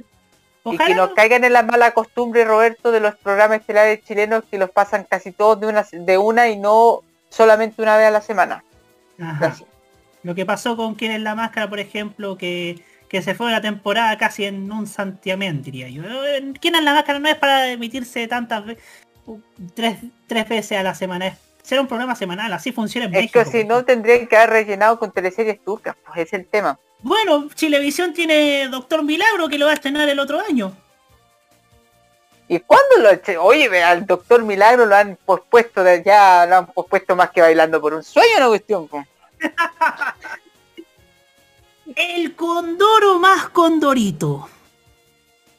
Porque sí, han tenido condoros. Los, los errores, horrores que, se han que han pasado en la televisión. Hay cuatro nominados. Imitación a BTS en mi barrio considerada como racista. Marilyn Pérez diciendo en Bienvenidos que la wincha de peligro sostenía un poste de luz. Y ojo que Marilyn Pérez también se ha mandado otro ranazo en el bienvenido, ¿ah? como cuando dijo que lo mil era una era, era una agencia de empleo para trabajar en la municipalidad de Maipú. Para trabajar en las municipalidades. Me late peleando gratuitamente con Gonzalo Ramírez, Natalie Chilet y Mike Orsini. Y por último, todas las polémicas de la red. Yo creo que lo de la red, porque si empezamos a mirar a la industria, no es positivo que un canal se destaque solamente por pelear, por tratar de hacer algo que en realidad no le corresponde a su rol como medio de comunicación. Y más que nada deja la, la credibilidad y la imagen del canal por el suelo. No puedes venderte como canal del pueblo si toda tu programación es- ahora es- la has tenido que ir eliminando por motivo económico. Y has tenido que destacarte solamente por polémicas. Peleas entre community managers, asaltos que en realidad son bastante sospechosos. No le hace bien a la industria, ni a la televisión, ni a nadie. Oye, eh, yo creo que me sumo a, a Nico nuevamente, porque el tema de la red era un, eh, la red sorprendía y buscaba algo diferente. ¿Y sabes cuál es el problema? Que esto se está pareciendo cada vez a lo que fue el proyecto del Canal 2. Eh, se está comenzando a modificar y, de una y, a menor plazo. O sea, por lo menos el rock and pop duró cuatro años con el, junto al Canal 2. Y ahora la red con la con el manejo del señor Gutiérrez, no sé cuánto más va a durar, porque yo creo que tarde o temprano va a, va, va a venir el telefonazo del señor, de ese señor. De ese señor que nadie sabe dónde está. es Don Fantasma. Y no me refiero al Fantasma Figueroa. El Fantasma González. Con, sus habilidades fantasmagóricas. Roque Espinosa. Ay, no sé. No sé. Lo más ordinario, a ver. Rasca. Kuma. Kuma. No es la red. Sí. La red. Decepciona. No, lo que pasa es que no solamente es. Eh, no solamente eh, decepciona, sino que es contraproducente. Un canal que está hecho a, a la medida del ego al director ejecutivo. Un proyecto que era interesante, periodístico, con periodistas que, en, los otros canales no tendrían cabida, pero que sin lugar a dudas están naufragando producto de esa obstinación de parte del director ejecutivo por eh, no sé qué, creerse. A ver, ¿hay algún zar de medios que se haya creído importante en los Estados Unidos así? Que no sea como, como Rupert, no, que no sea Rupert Murdoch. Ah, claro. Pero yo creo que lo de Víctor Gutiérrez es como es como mira estoy tengo una, tengo ideas también mm.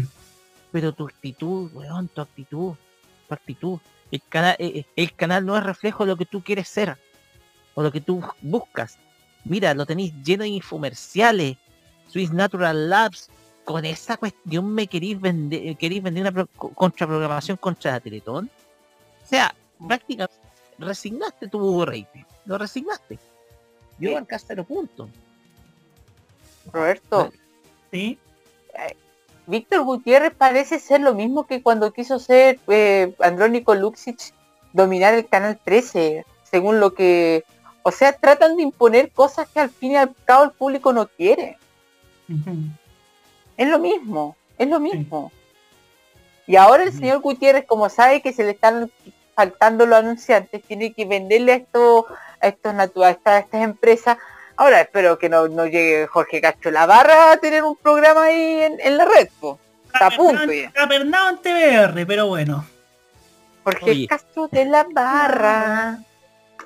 Está y feliz. No, eso no. Ya. Eh, no, lo, que yo me acordé es que, oye, faltaría que Omarcito se tomó comprar espacios por el canal, po. Y ojo que tuvo propaganda en la red cuando daban círculo central. Venda la moringa. ¿A cuánto? Sí. La cumbia de la moringa en la ranchera de la moringa, que es peor. La ranchera de la moringa, que es peor. Oye, ¿te, digo algo? ¿Cuál? Por favor, no me lo nieguen. Pero yo creo, si tú revisas, no sé si puedes revisar la estadística, pero creo que el capítulo de cuando eh, compró espacio en FM o Marcito, tiene que ser el podcast más escuchado de, la cajita. Lo voy a revisar, lo voy a revisar. Revísalo, porque ese programa y creo que tiene que ser el más hilarante que hemos hecho dentro del año. Así es. Me acuerdo ese. Oh, capítulo más divertido. capítulo, capítulo divertido. Lo más insoportable del año. Esas cosas que cada vez que cada vez que te enterabas que iban a suceder, querías botar la tele. Tenemos cuatro posibilidades. Los especiales de humor te podemos hablar. Ya desde julio haciendo especiales de humor. Parece que se sacaron la idea. Y eso que hay invitados. Y eso que pueden haber gente de donde sacar invitados. ¿ah? ¿Ah? ¿Ah? La... no me lean la mente, por favor. Que parece que ya saben a dónde voy. La... Las las telenovelas turcas y bíblicas de TVN. Las viejas glorias del farandulismo compitiendo en el discípulo del chef y quién es la máscara. Datos, no opinión. Kenita antepenúltima. Daniela Castillo, primera. Los Mm. infomerciales de la red que se devoraron casi toda la programación. Mire, ah, todos los caminos conducen a la red, parece, ¿ah? Y, y saludo a Amy Winehouse también, que... A propósito, ¿usted va a comprar su entradita para cuando llegue- llegue? Ten- tengo contemplado. Una cosa es que, que quiera hacerlo y otra cosa es que, la- que el sitio de punto ticket funcione, ¿ah? porque sí, hoy sí. día varias, porque hoy día hubo varias, varios problemas con punto ticket para los que querían ir a Coldplay. Ahí quedó la fila virtual. ¿A quién? ¿A qué genio de la... ¿En qué reunión de negocios? ¿En qué junta de accionistas se le habrá ocurrido lo de la... Lo de la... Lo de la fila virtual? Genios del marketing. Ok.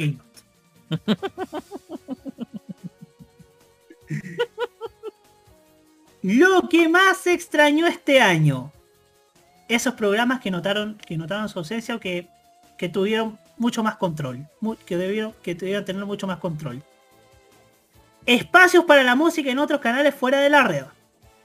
Programación nacional en TVN durante horarios de máxima audiencia. Fact-checking al instante en el debate de Anatel. Creo que... Y me excuso porque hubo fact-checking, pero fue después del debate de Anatel. Iba a ser durante el debate de Anatel. Cordón sanitario a los invitados con discursos de odio en matinales y programas políticos, como por ejemplo Rojo Edwards. Y si nos vamos al, al otro lado, el abuelismo. Opiniones chicos. Yo soy de la idea de que la televisión pública chilena tiene que tener producción nacional. Ficción principalmente si vas a tener horarios de máxima audiencia. Por último, ciclos musicales o documentales. Desgraciadamente TVN tiene que entrar en esta lógica comercial para poder tratar de sobrevivir. Le ha traído resultados dispares, pero ha funcionado. Pero se echa de menos espacios que realmente pueden servir como aporte del país. Puede que no te, puede que todos los días no puedas tener artistas o tener ficción todos los días. Pero se necesitan en horarios que son clave. Yo insisto, desgraciadamente TVN no les dicen, no hay que decir que TVN no transmite series extranjeras o enlatados, porque funcionan. Un acierto que TVN ha tenido durante muchos años son las, son las series, famosas series médicas. Doctor House fue todo un éxito en Chile gracias a Televisión Nacional. Y así han pasado varias, así que es- así que el problema no es tanto el tema de, de que haya enlatados, sino también la calidad de los mismos y que estos también puedan ser complementados con producciones de carácter nacional. Muchas gracias Nico. No sé si el resto del panel quiere... Sí. Yo creo que, como ya, ya he dicho bastante, falta más música y falta mayor compromiso. Porque una cosa es tirar, eh, hacer programa de talento y después olvidarte al día siguiente de ello. Y otra cosa es generar un espacio para que los artistas no solamente ganen, sino también comiencen desde la televisión a generar una promisoria carrera como artista. Muchas gracias. Roque Espinosa. Creo que la- eh, el tema de la música ha sido lo que más se ha demandado. eh, por- y nosotros lo que hemos dicho siempre, en vez de que los matinales se dedicaran, no sé, a mostrar políticos nefastos, deberían mostrar talento, ser colum- eh, aprender de los matinales de los Estados Unidos, que son mi- mix informativo, comentarios, fluido, pero que también tenga música, o sea, la cuestión acá es que uno, tú mismo lo dijiste, por tema de, por tema de sanidad mental, no se puede seguir con un esquema en donde veamos puro debate, debate, debate. ¿Y a dónde dejas el entretenimiento en la mañana? ¿Dónde? Dime. Entonces, ¿por qué no se apoya a los músicos chilenos? ¿Por qué, eh, ¿por qué no se busca a, a- a agrupaciones ya sea de cumbia, de música pop, de música urbana? En la calle me ha tocado ver mucho talento, mucha gente. Hay un, hay un, hay un joven haitiano que se coloca en el, en el, en las afueras del mall, del mall patio de, de Rancagua, pero que tocan saxofón de una manera extraordinaria. Entonces, eh, tú ves, encuentras el talento en la calle, pero en la televisión está ausente, está muy ausente. Entonces, para mí, esa cuestión necesita, necesita ver un cambio, necesita ver más música en la televisión. Qué bueno que tocaste ese punto porque yo quiero contar una experiencia personal. Ayer fui a la actividad para los niños que hizo el comando de Gabriel Boric en Santa Ana. Y resulta que para amenizar llevaron a un cantante, pero no era cualquier cantante. Era una persona que vivió siete años en la calle. Siete años en la calle, imagínate eso. Y, gracias al hogar de Cristo, hoy día está viviendo en un edificio. Creo que tienen un edificio para, para personas, una serie de departamentos para personas en situación de calle en el hogar de Cristo. Recién hace poco pudo ver a sus hijos. Hace poco pudo volver a ver a sus hijos. Resulta que ayer fue al comando y se puso a cantar, se puso a, cantar ranchera, se puso a cantar balada y se puso a cantar ranchera. La voz que tenía me recordó incluso a Vicente Fernández que partió ayer a todo esto. De hecho le dedicó una canción, cantó una de Vicente Fernández y después le pedimos otra, le pedimos una cumbia, la de Amor de mis amores. Y al final, como él dijo que él estaba juntando plata para... Él quería ver la posibilidad de, de tener, de tener un parlante. eh, nosotros le, le hicimos una, una pucha. Le hicimos una vaca para juntarle plata de una luquita, una lucatón, pero en serio, para poder, para que él pueda, pueda conseguirse el parlante. O sea, y eso me dice, acá hay harto talento escondido y a veces, y a veces es invisible a los ojos, diría yo. Ojalá, se dé esa oportunidad y ojalá el caballero de que, me, de que también me lleve una muy buena impresión pueda tener su espacio en la televisión. Ojalá se dé el próximo año. La revelación del año. Aquellas personas que destacaron por su talento. Acá tenemos cuatro opciones. Vivian Dietz, actriz de Edificio Corona de Mega. Natalia López, periodista de Tele 3 AM. Vivian Encina, periodista de Chilevisión y CNN Chile. Yo todos los viernes, ah, ah, después del modo italiano, me pongo a ver el, el CNN Magazine. Buen programa. Y Señor, se- se- el señor Camaño, para la próxima temporada, modo italiano se extiende hasta la una de la mañana. y por último, Paula Molina, que este año ofició de conductora de Pauta Libre y abandonó eso porque quiere, no porque se haya ido en mala, sino porque va a perfeccionarse, va a estudiar a Oxford.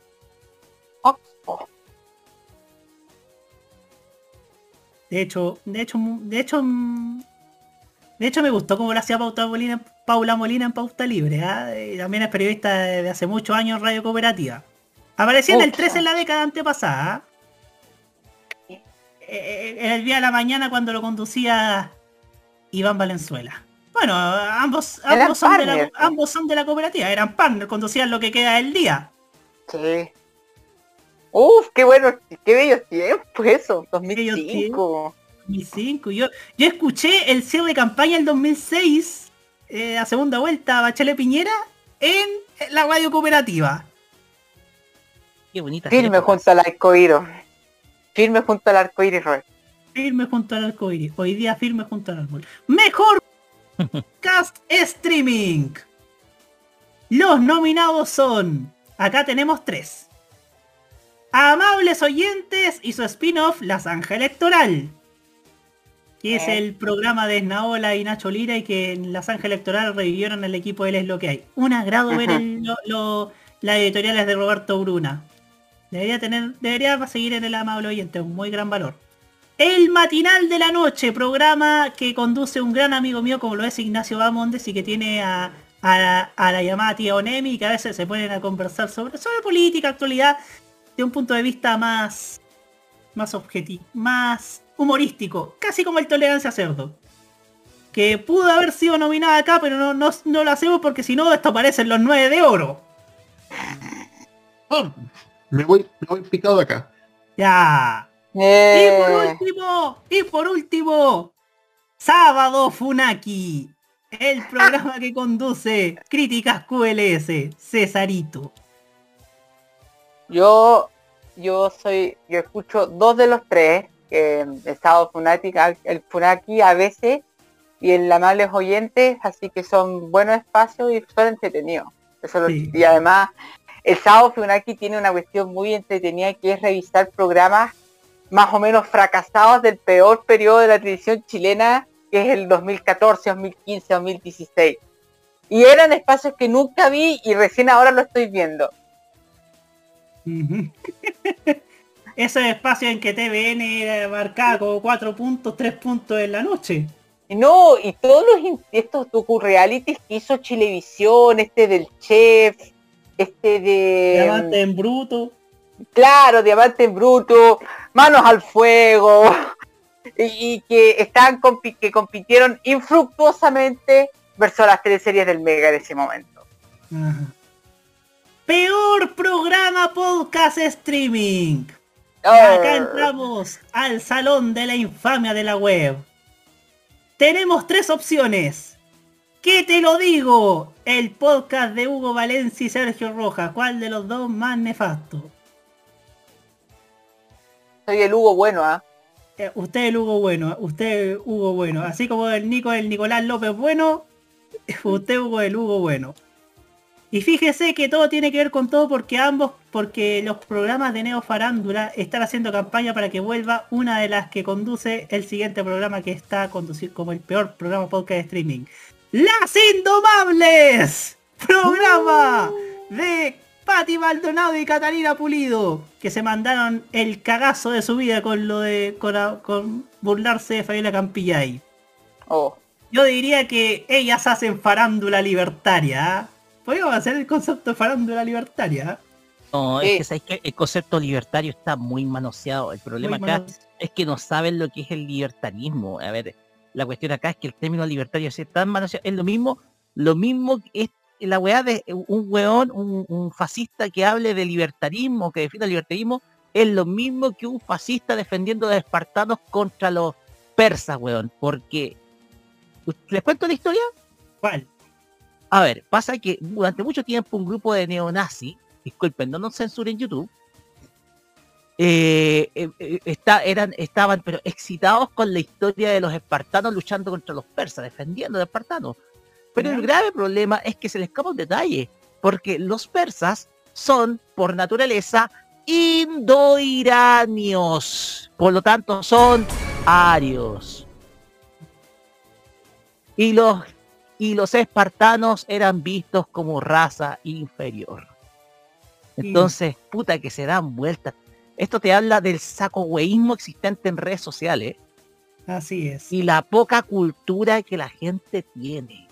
O sea, estos tipos, todo, a ver, toda esa manga, toda esa manga de libertarios que solamente leen a Rothbard, que leen a Hayek, eh, que leen a, a, a- a- a- a Rand, eh, son tipos que al fin y al cabo no saben la esencia del libertarismo.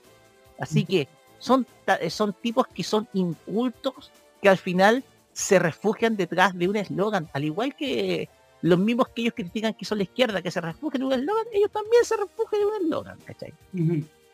Y el siguiente pro- y, el, y el último programa indicado en el peor programa podcast de streaming tiene que ver con eso. Bad Boys, los que supuestamente incomodan a la elite, tenían que estar en este salón de la infamia del podcast streaming. Está difícil. Porque Se me perdieron como mis 20 lucas, únicas 20 lucas que tengo. Bad Boy se perdieron 25 lucas acá. Oye, Yo creo, acá yo creo está que aquí son eh, Creo Camaño, que las Indomables y Bad Boys está esta weá porque a ver, los Bad Boys son gente que son gente que atenta contra la democracia, weón. Son tipos que tratan de vender, son tipos, son, eh, son gente, son estafadores de, de chaqueta, no usan corbata, pero son, son sinvergüenza. Yo, ¿Sabes yo, yo colocaría, eso sí, aunque yo le daría el premio a las indomables. Programa nefasto, programa que ha denigrado gente, programa que se ha especializado en, en- en denigrar a, a las personas. Yo coloco ahí a las indomables. Totalmente, totalmente, porque creo que las Indomables parece que más que un programa orientado a apoyar a alguna tendencia ideológica, etcétera, etcétera, parece que son dos personas que quieren hablar mal de la gente, simplemente, que, que no tienen cómo, no tienen canal donde poder hablar mal de la gente y se juntaron e hicieron esto. Porque solamente es eso, hablar mal. Totalmente. Son mujeres que están llenas por el odio y el resentimiento. Exacto. Y esa, esa es la cuestión. A ver, un programa como Las Indomables es un programa hecho para denigrar al otro. y, para, y, y el tema acá es que nuevamente vemos a Patricia Maldonado en una faceta que se la conocíamos antes del do- antes de su repetición en los medios en los, por los 2000 me recuerda a Patti Maldonado en el 98 Es que a la que iban eh, la que iba a Londres a protestar a que le liberaran a su tata y lo de Cata Pulido es inaceptable. Inaceptable. Porque la teníamos como una actriz. Que ok, no sé si será la, la mejor, tal vez hacía papeles de pesada, uno, de hecho, uno conocía a, a Catalina Pulido por su papel pesada, a pesar de que tuvo esa reivindicación en, en- en Amores de Mercado, pero lo que está haciendo Catalina Pulido, ¿qué es lo que quiere ganar? ¿Qué es lo que quiere tener al, hacer al, lanzar audiosidades por, por, su, por streaming? ¿Qué es lo que quiere ganar? ¿Va a ganar algo? Yo creo que no. Y ha terminado perdiendo porque hoy en, di- eh, hoy en día ningún medio la va a querer aceptar. Así es, o sea, es lamentable lo que pasó con Catalina Pulido, ¿ah? porque ha perdido tantas amistades por eso y lo peor es que a ella no le importa, o sea, sigue en lo suyo, sigue dañando a las personas junto a Maldonado y tengo el temor de que si la señorita Antonella Ríos sigue al lado de la gente del Melate va a terminar eh, ahí mismo. Va a terminar ahí mismo, sí. Si sigue al lado del- Melate, la Antonella Ríos va para allá, pero bueno. No, la Antonella Río merece otra cosa. Merece Sí, otra cosa. merece otra cosa, merece otra cosa. Mejor publicidad, porque sí, también queremos premiar a esos comerciales que a veces evitan que nosotros hagamos zapping. Mucha gente grabó VHS para que para que pudiésemos verlos hoy día. Vamos con los tres nominados que son Unimark por Asaito VIP, Elite por Qué agradable ser biodegradable y Super Puyo por Tenista tetrapléjico.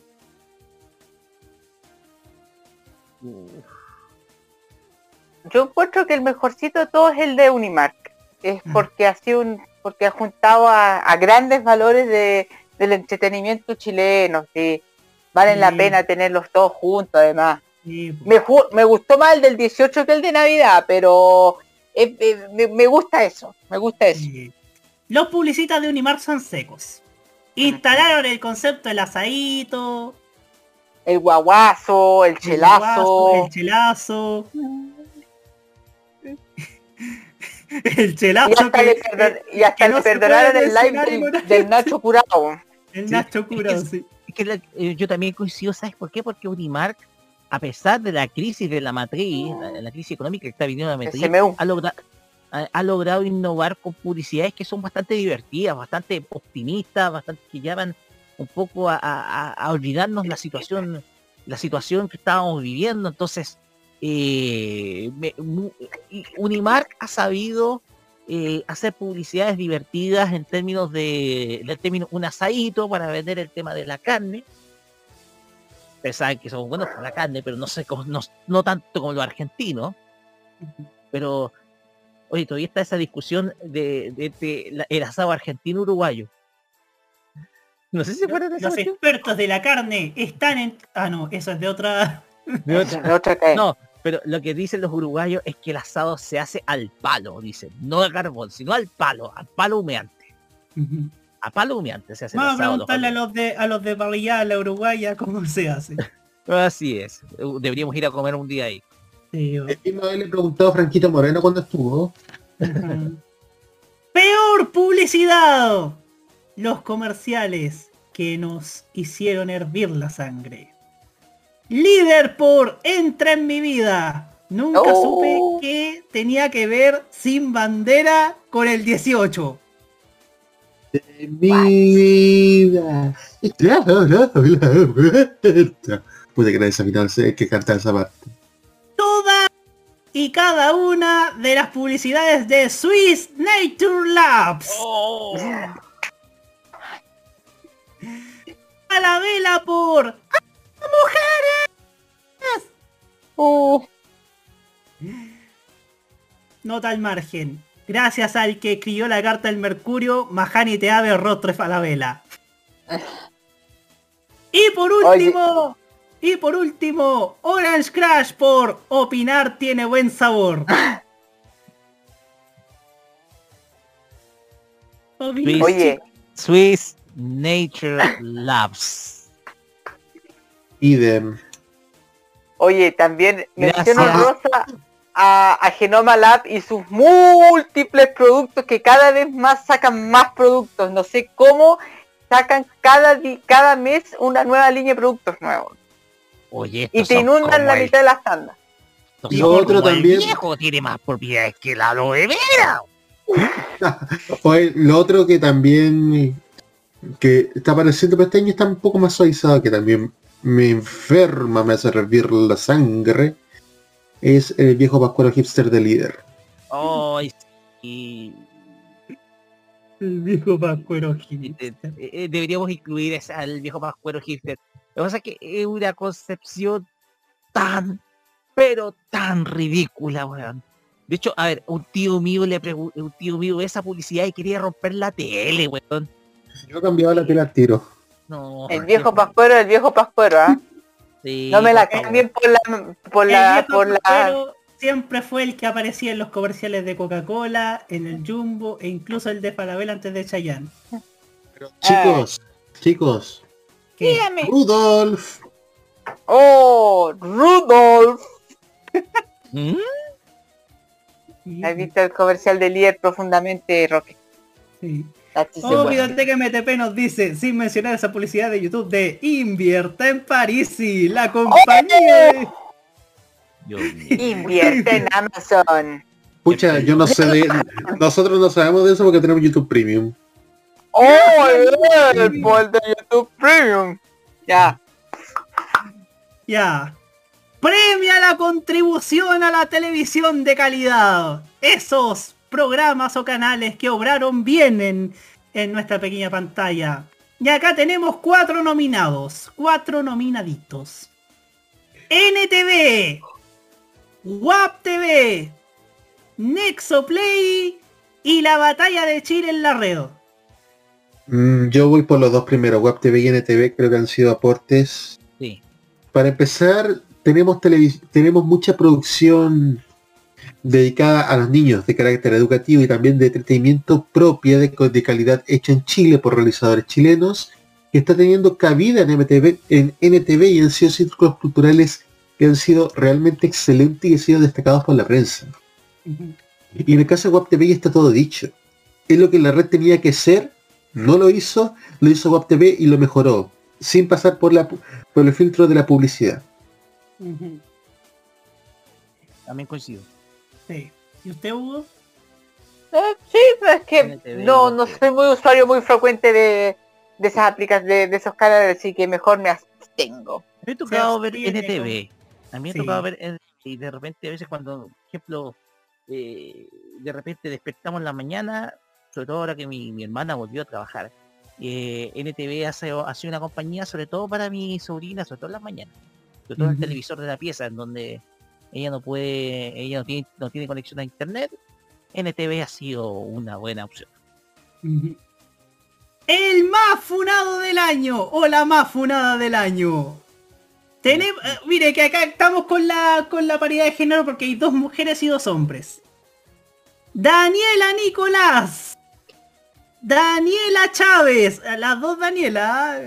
Te nos ha sido el año de las Daniela. Esos que me nublan y me suben a- Gonzalo de la Carrera.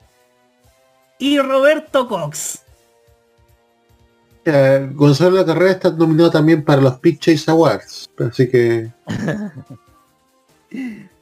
Gonzalo la carrera sí o sí. Roberto Cox yo creo que este año se redimió. Sí, no, Eh. Roberto Cox se ha revenido. Yo creo que yo se la dejaría a Daniela Chávez. Daniela Chávez. ha sido el que podríamos- a ver, en Twitter, Daniela Chávez ha sido escaso aporte.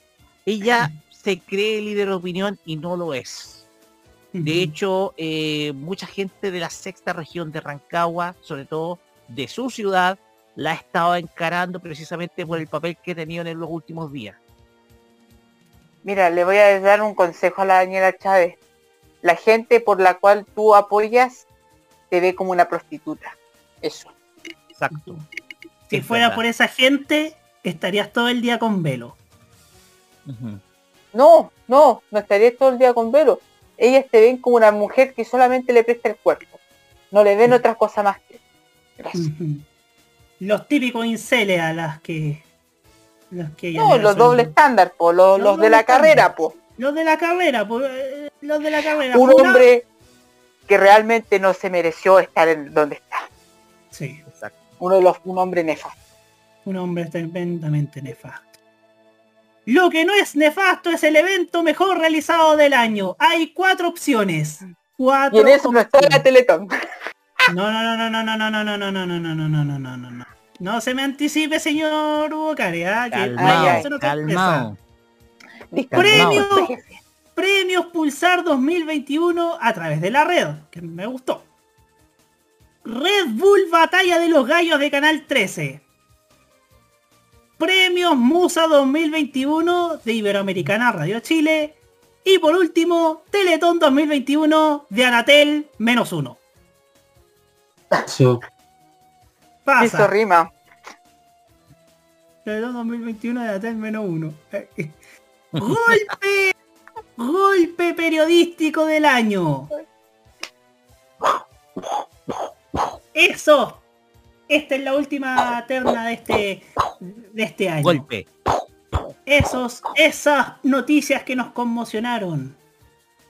Esas noticias que fueron un remesón. Acá tenemos tres nominados. El fraude al fisco de la ex alcaldesa de Maipú, Katy Barriga. Y nótese que, lo- y nótese que fue otra cosa que anticipamos, ¿ah? Eh, que, que- que- Y ojo, que Katy Barriga fue muy endiosada por los programas de farándula y los canales de televisión en 2016, ¿ah? Renace tu mañana. Parece, la, la veían casi como una persona simpática y, y ya, pero ya, lo, ja, ja, ja, ja, ja, renacín, ja, ja, ja, ja, Napino. Ahí terminó y, y todo se fumó con, un- con la balacera del año pasado. Gracias Tomás Bodanovich por ponerle freno a lo del al comercio ambulante en Plaza Maipú. Gracias. Los casos de corrupción de Karina Olive y Franco Parisi. Y sí, señor Parisi, ambos tuvieron cabida en CIPER. Aunque usted diga lo contrario. Y por último, los Pandora Papers. A ver, ¿Sabe yo cuál se me, ¿sabe que cuál por se me ocurre? relevancia deberían ser los Pandora Papers. Sí. Pero yo creo que el próximo año, cuando este gobierno se acabe, yo creo que ahí va a comenzar el verdadero juicio, la verdadera parte judicial. Pero yo, si tuviera que ver efecto mediático, sería el fraude en la ilustre municipalidad de Maipú. Totalmente. Eh, ¿Sabes que me recordé uno, disculpe Roberto, que no lo pusimos en la lista y ahora recién me acordé? El reportaje de la reina sobre la intervención por parte de Carla Rubilar en el WhatsApp del Ministerio de Desarrollo Social a favor de su pareja. También. Creo que lo vamos a agre- agregar es ahora. Y ojo, que, y ojo que he visto a Cristian Pino desatadísimo después del debate Anatela. ¿ah? Parece que también entró al patíbulo de los picados, pero bueno. Esos son nuestros nominados de esta semana, de este año, perdón. A partir de mañana usted podrá votar en tvenserio.com en este, este tradicional balance de año ha sido los más y los menos del 2021. Nos vamos a la música, nos vamos con, mire, mi ídola, la quiero mucho, la adoro. Katy Perry, Howless en Hawaii. Y ya seguimos para cerrar por este año la cajita con las reflexiones finales de nuestro panel. Ya volvemos.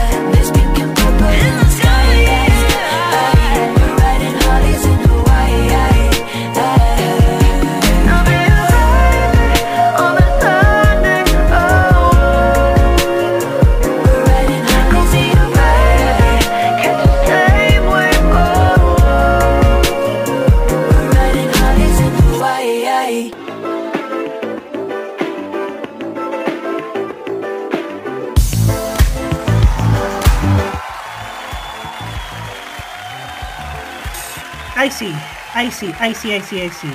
Bien muchachos, señoras y señores, así estamos llegando al final de esta temporada 2021 de la cajita. 34 capítulos, 69 en total.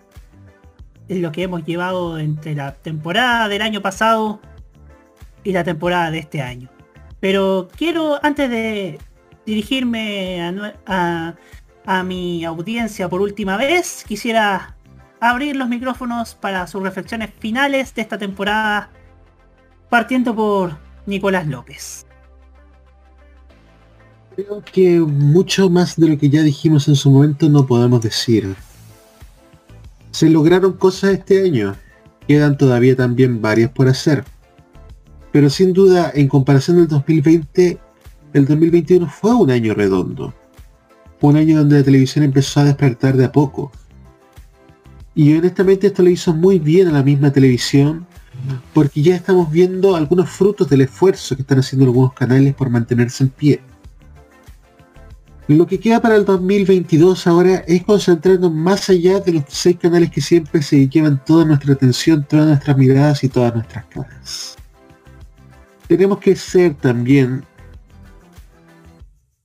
tener esa visión más alternativa para los demás medios de comunicación que existen, que se enfocan justamente en la televisión más allá de la televisión lineal. Eso creo que se puede lograr en este año 2022. Y esperemos que la televisión chilena no nos defraude, por favor. Ojalá no nos defraude.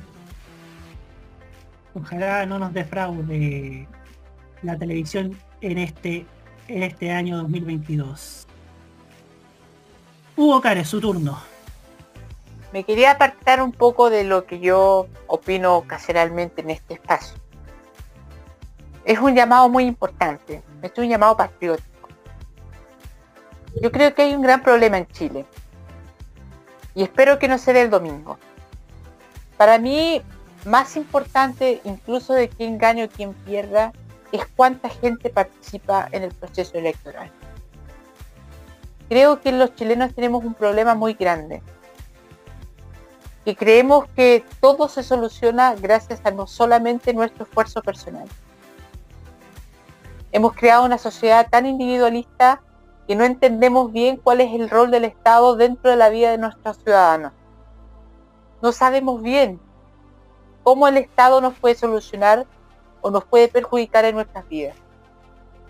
Y lo peor de todo es que todos nuestros éxitos personales, familiares, etcétera, se lo atribuimos, reitero, a nuestro propio esfuerzo y nunca a lo que ha hecho, por ejemplo, el Estado en su rol económico, como, como rol como agente económico, en su rol como, agente, como prestador social, etcétera.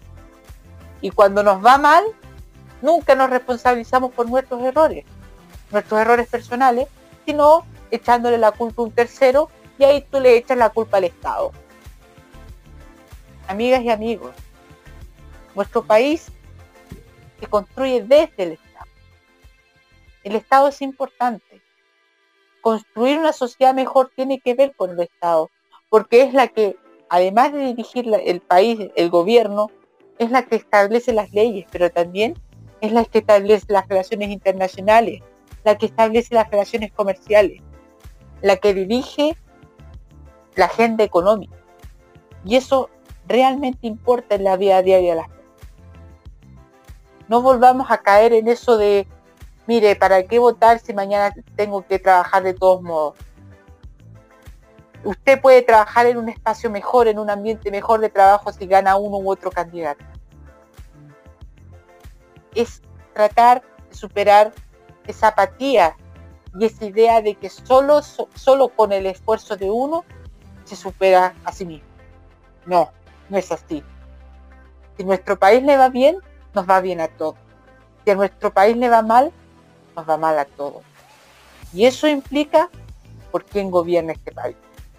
Por eso, sea cual sea su opción, uno, dos o incluso dejar blanco un nulo, porque eso también es una expresión política, vaya a votar. Porque es la mínima expresión de la construcción de una sociedad mejor. Muchas gracias. Hugo Cabe. Sigue. Ahí Roque está. Es, supongo que está arreglando su micrófono porque se vienen sus tres minutos. Así es. Tene nomás. Nuestros medios ya están superando algunos desafíos que se han impuesto, primero desde el estallido social y segundo durante la pandemia, y ya están viéndose frutos. Nuestra esperanza es que estos frutos se mantengan durante el próximo año, independiente quien salga eh, el día próximo día domingo, pero tiene que haber, tiene que haber más conciencia de que los medios de comunicación tienen que mantener, eso sí, el perfil veraz y no lo que estaban ofreciendo hace cuatro años atrás, vendiéndonos precisamente el terror con lo que estaba pasando en Venezuela. Pero hay una tarea, y perdonen si es que me vuelvo poco democrático, y es la eliminación de lo que yo llamo los medios basura.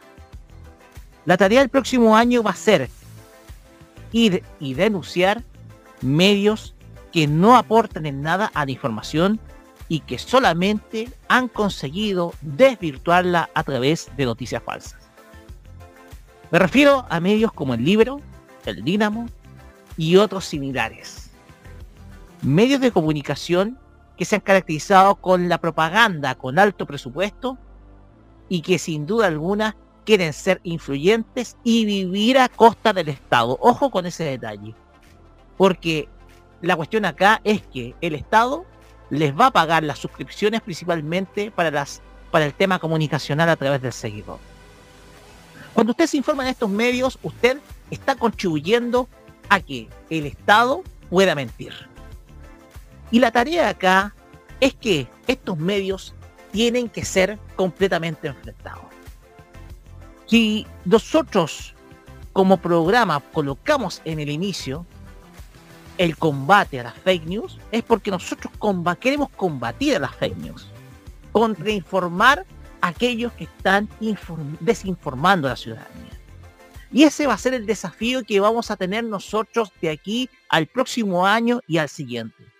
Poder contrarrestar esa oleada de desinformación que han hecho principalmente algunos medios en Internet. La tarea no va a ser fácil, porque, porque de a poco las élites están alimentando a estos monstruos. Y como es tarea nuestra, y no de otros que dicen incomodar a la y que al fin y al cabo se quieren nutrir de ella, nosotros vamos a estar acá y vamos a denunciar a cualquier medio que tergiverse o manipule maliciosamente las informaciones de sea de donde sea. Es un compromiso y una tarea que no solamente va a tener este programa, sino también modo radio como medio de comunicación. Muchas gracias, Roque Espinosa, por sus palabras. Yo pienso en aquel día en que hacíamos las pruebas piloto de la cajita. No sabíamos cómo no sabíamos entonces qué es lo que qué es lo que íbamos a hacer. ¿Qué es lo que íbamos? ¿Cómo iba a salir todo esto? A eso me refiero. ¿Cómo iba a salir esta, este experimento que iba a hacer? Que nació en conversaciones con Hugo Cárez y Nicolás López. De ahí salió todo esto. De ahí salieron estas conversaciones sobre televisión que ustedes han escuchado todos los lunes en modo radio. Y es lindo. Sé que la frase se le atribuye a un momento terrible de un país vecino. Pero qué lindo fue este año haber dado buenas noticias.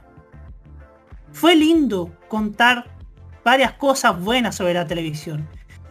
Fue lindo ver cómo la industria poco a poco estaba saliendo de la UCI y estaba teniendo brotes verdes que no se veían desde hace 5 o 6 años. Qué lindo ver también cómo el sitio que yo levanté, que este en serio, ha tenido, tuvo buenos logros. Tuvo bastantes logros. recibimos información de los canales, de programadoras de cable, de servicios de streaming. Y siento que el camino que tomé en mayo de 2018 fue el correcto.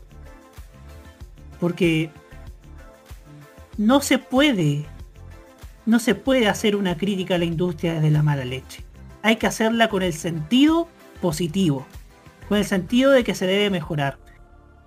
Mucha gente nos dice, ya, oye, pero ¿por qué ustedes clasifican a, los famosos como famosos buenos, famosos malos? Se trata de que deben haber personas capacitadas. Debe haber gente que no se destaque ni por el odio ni por polémicas, sino que por hacer obras. El discurso del amor, la idea del amor todo lo que hemos hecho desde este programa no ha sido para destruir a nadie. Ni siquiera a las personas que nos gusta criticar. O que solemos criticar. Fue en el sentido de que buscamos lo mejor para la industria. No buscamos sabotearla. Buscamos lo mejor para la industria. Quizás seamos un grupo de televidentes. Pero se ha demostrado que se puede hacer plataformas donde se vea la televisión no desde una forma complaciente, sino desde una forma, de una manera crítica, pero constructiva. Algunas personas nos dicen que somos llorones, que lloramos mucho por, por, lo, que por lo que suele transmitir la televisión o por algunos, algunas gentes que pueden ser poco susceptibles para los televidentes. Y nos dicen la farándula sin llorar, la televisión es sin llorar. Pero, creo yo que la televisión es, y los medios y la industria es con llorar. Cuando ves que en un programa de televisión aparece un diputado electo diciendo mentiras sin control alguno, hay que llorar. Cuando ves que dos personas en un programa de cocina, donde se dice que se promueven trabajo en equipo, el compañerismo y todo lo demás, se pelean por algo tan chico como una cuchara y esto escala innecesariamente, hay que llorar. Cuando ves que una cuando ves que una pelea entre políticos nefastos tiene más resonancia que los logros de un artista musical, hay que llorar. Hay que llorar con ganas. Pero no podemos quedarnos solamente en el llanto y en la catarsis. Este, este programa ha servido para que usted piense sobre lo que le está ofreciendo la televisión. Se han logrado varias cosas. La industria ha logrado varias cosas. Se ha sacado varios lastres. Todavía quedan muchos más. Y esperamos que el próximo año podamos estar nuevamente contándote lo bueno, lo malo y lo feo. Siendo críticos, pero no por eso ser agresivos ni mala leche, sino siempre constructivos y siempre buscando lo mejor para nuestra industria. Dicho esto, cerramos la cajita por este año. Ha sido un placer y nos veremos el 2022, si Dios quiere, y como digo siempre, seguramente Dios va a querer. Muy buenas noches. Buenas noches. Buenas noches. Hasta el 2022, si Dios quiere.